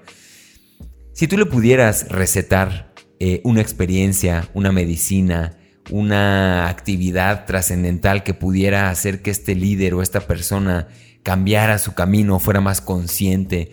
Muchas personas recomiendan, por ejemplo, algún psicodélico, alguna medicina espiritual, algún retiro, ¿Qué crees que le, podría tú recomendar al presidente o, a este máximo exponente de nuestra sociedad y que hiciera que nuestro barco fuera mejor, mejor puerto? ¿Y qué crees que pasaría en este escenario hipotético? Yo le recetaría un retiro de silencio porque hice muchas pendejadas. Nada más. Hay que dejar de decir cosas. Los silencios son importantes. Claro. Para poder escuchar el eco de tus acciones tienes que estar en silencio porque si no quieres seguir, o sea, cada vez que dices algo, estás produciendo algo, em, estás empezando a producir algo. Ok. Entonces imagínate que son papeletas en la hoja de pendientes y decir demasiadas cosas deja muchos pendientes, ¿no? Claro. Creo que en, el, archivo de pendientes hay demasiados. Yo le, yo, yo le recetaría un, un dejar de decir, dejar de de hablar, ¿no? Ok. Nada más. Un retiro de silencio, unos, un año de vipassana. un añito. Un añito de vipassana. Muy Lo que falta el sexenio, hablar menos. Claro. Para que pueda actuar más, ¿no? Claro. Y eso se lo decimos en este caso al presidente, pero pues a todos. O sea, el presidente, una vez hizo un post que decía, la cabeza, la, este, el pie le dice a la cabeza, está bien pendejo, la mano le dice a la cabeza, está bien pendeja, ¿no? el pulmón le dice a la cabeza, está bien pendeja, ¿no? Pero pues el cuerpo es México, ¿no? Claro. Y la cabeza es el presidente. Claro. Entonces, ¿tú qué eres la mano? El pulmón, pues somos lo mismo, ¿no? Claro. Somos una unidad. Sí. Y él es nada más un reflejo de, de, lo que somos como sociedad, ¿no? Claro. Cualquiera que diga que es él no escogió al presidente, pues está pecando en ignorancia, porque si hablas de México en unidad, pues debes de tomar en cuenta que aunque tú no hayas votado por él, tú eres México y lo que estás criticando, que es viable, es nada más tu posición, pero esa es nuestra realidad. Creo que falta solidaridad, no nada más con este, con cualquier líder. No, lo vemos en la selección. Ganan Alemania y nos... ¡Wow! Fantástico. Pierden con Túnez. Son unos pendejos, ¿no? Y el pendejo lo tenemos en la boca para describir a los demás. Eso quiere decir que en el fondo, muy en el fondo nos vemos así, como unos pendejos. Claro. Entonces creo que el silencio nos puede llevar a dejar de insultarnos tanto y trabajar más en colectivo, ¿no? Hablar menos y actuar más. nos faltan acciones. Ok. Se escribe mucho, se dice mucho, se chatea mucho, se podcastea mucho, pero se actúa poco. Claro creo que nos falta menos palabras y más acción. Ok. Pues ahí se resume, ahí se resume un poquito, ¿no? Esto justo de reflejarnos en, este consejo que, le estamos dando al presidente, pues también a nosotros nos puede resonar y también nosotros Yo creo que antes que nada es a nosotros. Claro. Exactamente. Entonces, bueno, esa fue la primera. Y nos, Está buena. nos faltan dos más. Está buena. No me gusta meterme en política. No, a mí tampoco. pero, estuvo incómoda, pero bien. a mí tampoco me gusta, pero creo que es necesario. A veces, eh, desde lo que estamos haciendo, tratar de compartir simplemente es eso, por su bien, ¿no? Por su bien, simplemente, y, nada más. Eh, la, segunda, última pregunta que tengo para ti es nada más un consejo. Aquí nos gusta eh, pedir consejos, pero no consejos para nosotros, sino para ti mismo. Mucha gente igual hará el ejercicio de reflejarse, algo resonará en un consejo que tú te das a ti mismo. En algún momento en el que quizá pudiste haber necesitado un consejo, ¿cuál sería ese consejo, mi estimado Javier, que te darías de ti para ti? Este, mm, híjole. En algún momento, un consejo que no recibí que me di ahora. Pare de sufrir no alimente lo que lo hace sufrir. Eh, se vale girar 180 grados. Ok. Se va a dejar de ser tú. No tienes que casarte con la idea de ser la persona neurótica y feliz que eres. Se vale ser feliz. Okay. Se, vale, se vale cambiar. Ok. Déjame te acompaño. Eso me hubiera gustado. Ok. Y lo recibí, gracias a Dios. Ok. Ese fue un buen consejo. Perfecto. Vale sufrir, se puede cambiar. No tienes que casarte con, con tu neurosis amargada y racional de ti mismo. Ok. Pues nada que agregar a ese consejo de Javier para Javier. y, y ahora sí, última pregunta de este espacio. Con esta cerramos. Y es, ¿qué es para ti o qué sería para ti vivir con los pies en la tierra? Lo suficientemente plantado para volar, ¿no? Sea, lo, poder resolver las cuestiones que me permiten sobrevivir y tener el tiempo y la mente clara para poder crear lo que viene a crear. No, no podría crear si no resolviera mi cotidianidad. Entonces, los pies en la tierra es saber que soy un ser humano efímero, que tiene que trabajar y resolver una sobrevivencia pero resolverlo de la forma más pragmática para poder hacer lo, que vine a crear y es y creo que lo estoy haciendo, ¿no? Ok. Sí, o sea, si nos pies en la, en la tierra no puedes ser feliz. Ok. Nada más, o sea, los sueños guajiros son sueños guajiros. La felicidad es un trabajo de tiempo completo. Ok. Pues otra vez nada que agregar. Ahí está la definición de Javier Bautista de qué es vivir con los pies en la tierra. Eh, y muchas gracias, Javier. Ha sido un, placer aquí cotorrear un ratito, escucharte. Me sorprendiste, me sorprendiste. ¿Ah, sí? Bueno, pues, pues, pues gracias por eso. Este también ha sido un placer tenerte aquí, estar cotorreando. Ya nos veremos muy pronto. Justamente cuando ustedes vean esto, probablemente Javier ya va a estar eh, partiendo para ir a, casarme, porque me va a casar, nos va a casar a mí, a, a, mi, a mi mujer. Este se va a poner muy bueno. Ahí, ahí les cuento, les mando un par de fotos para que vean cómo se puso. Pero antes de, dar los anuncios finales, este Javier, ¿dónde te pueden encontrar? También es importante compartir tu, tus, con tu contacto por si alguien quiere eh, acercarse. Pues mira, como pudiste ver, estoy, tengo el canal de YouTube Javier Bautista Sadaka. Tengo en Facebook Javier Bautista, Sadaka Healing Sounds y Javier Bautista 66. En Instagram, arroba Javier Bautista. Y por WhatsApp, ¿no? 55 39 03 6636 para consultas y citas. Ok. Entonces, pues ahí estamos. Perfecto. Pues aquí lo van a tener en los, en los este, descripciones y eso van a tener en las redes sociales y el contacto de Javier. Yo como les dije, pues me despido de aquí, no sé cuándo nos volvamos a ver. Gracias otra vez a mis amigos de Avándara que nos mandaron este modelito psicodélico. ¿Cómo lo ves, Javier? Está, Psycho, yeah. Sí, ¿no? Está chido. Pues ahí búsquenlos, arroba, este, bueno, ahí búsquenlos. Cuando éramos chavos, me acuerdo que comprábamos este, los, los este, plumones estos, este, pincelín. Sí. Y los echábamos en agua y le poníamos ligas a las camisetas blancas y los metíamos para hacer camisetas. Sí, igualito. Pues así está. el batik, el batik pincelín. Ok, pues es exactamente eso. Entonces búsquenlos a nuestros amigos de Avandara Clothing. Eh, muchas gracias por seguir este espacio. No sé si los vuelvo a ver, no sé si no, pero eso pasa todos los días. No sabemos si nos vamos a volver a encontrar.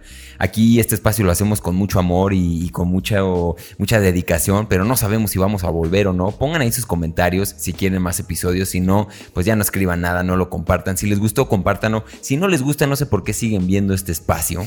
Eh, y ahora sí no les voy a decir que nos veamos en el próximo episodio, pero seguramente lo haremos. Así que cuídense mucho, agradezcan, amen, abracen a la gente que tienen por ahí y sean cada vez más chidos. Así es. Hasta luego. Bye.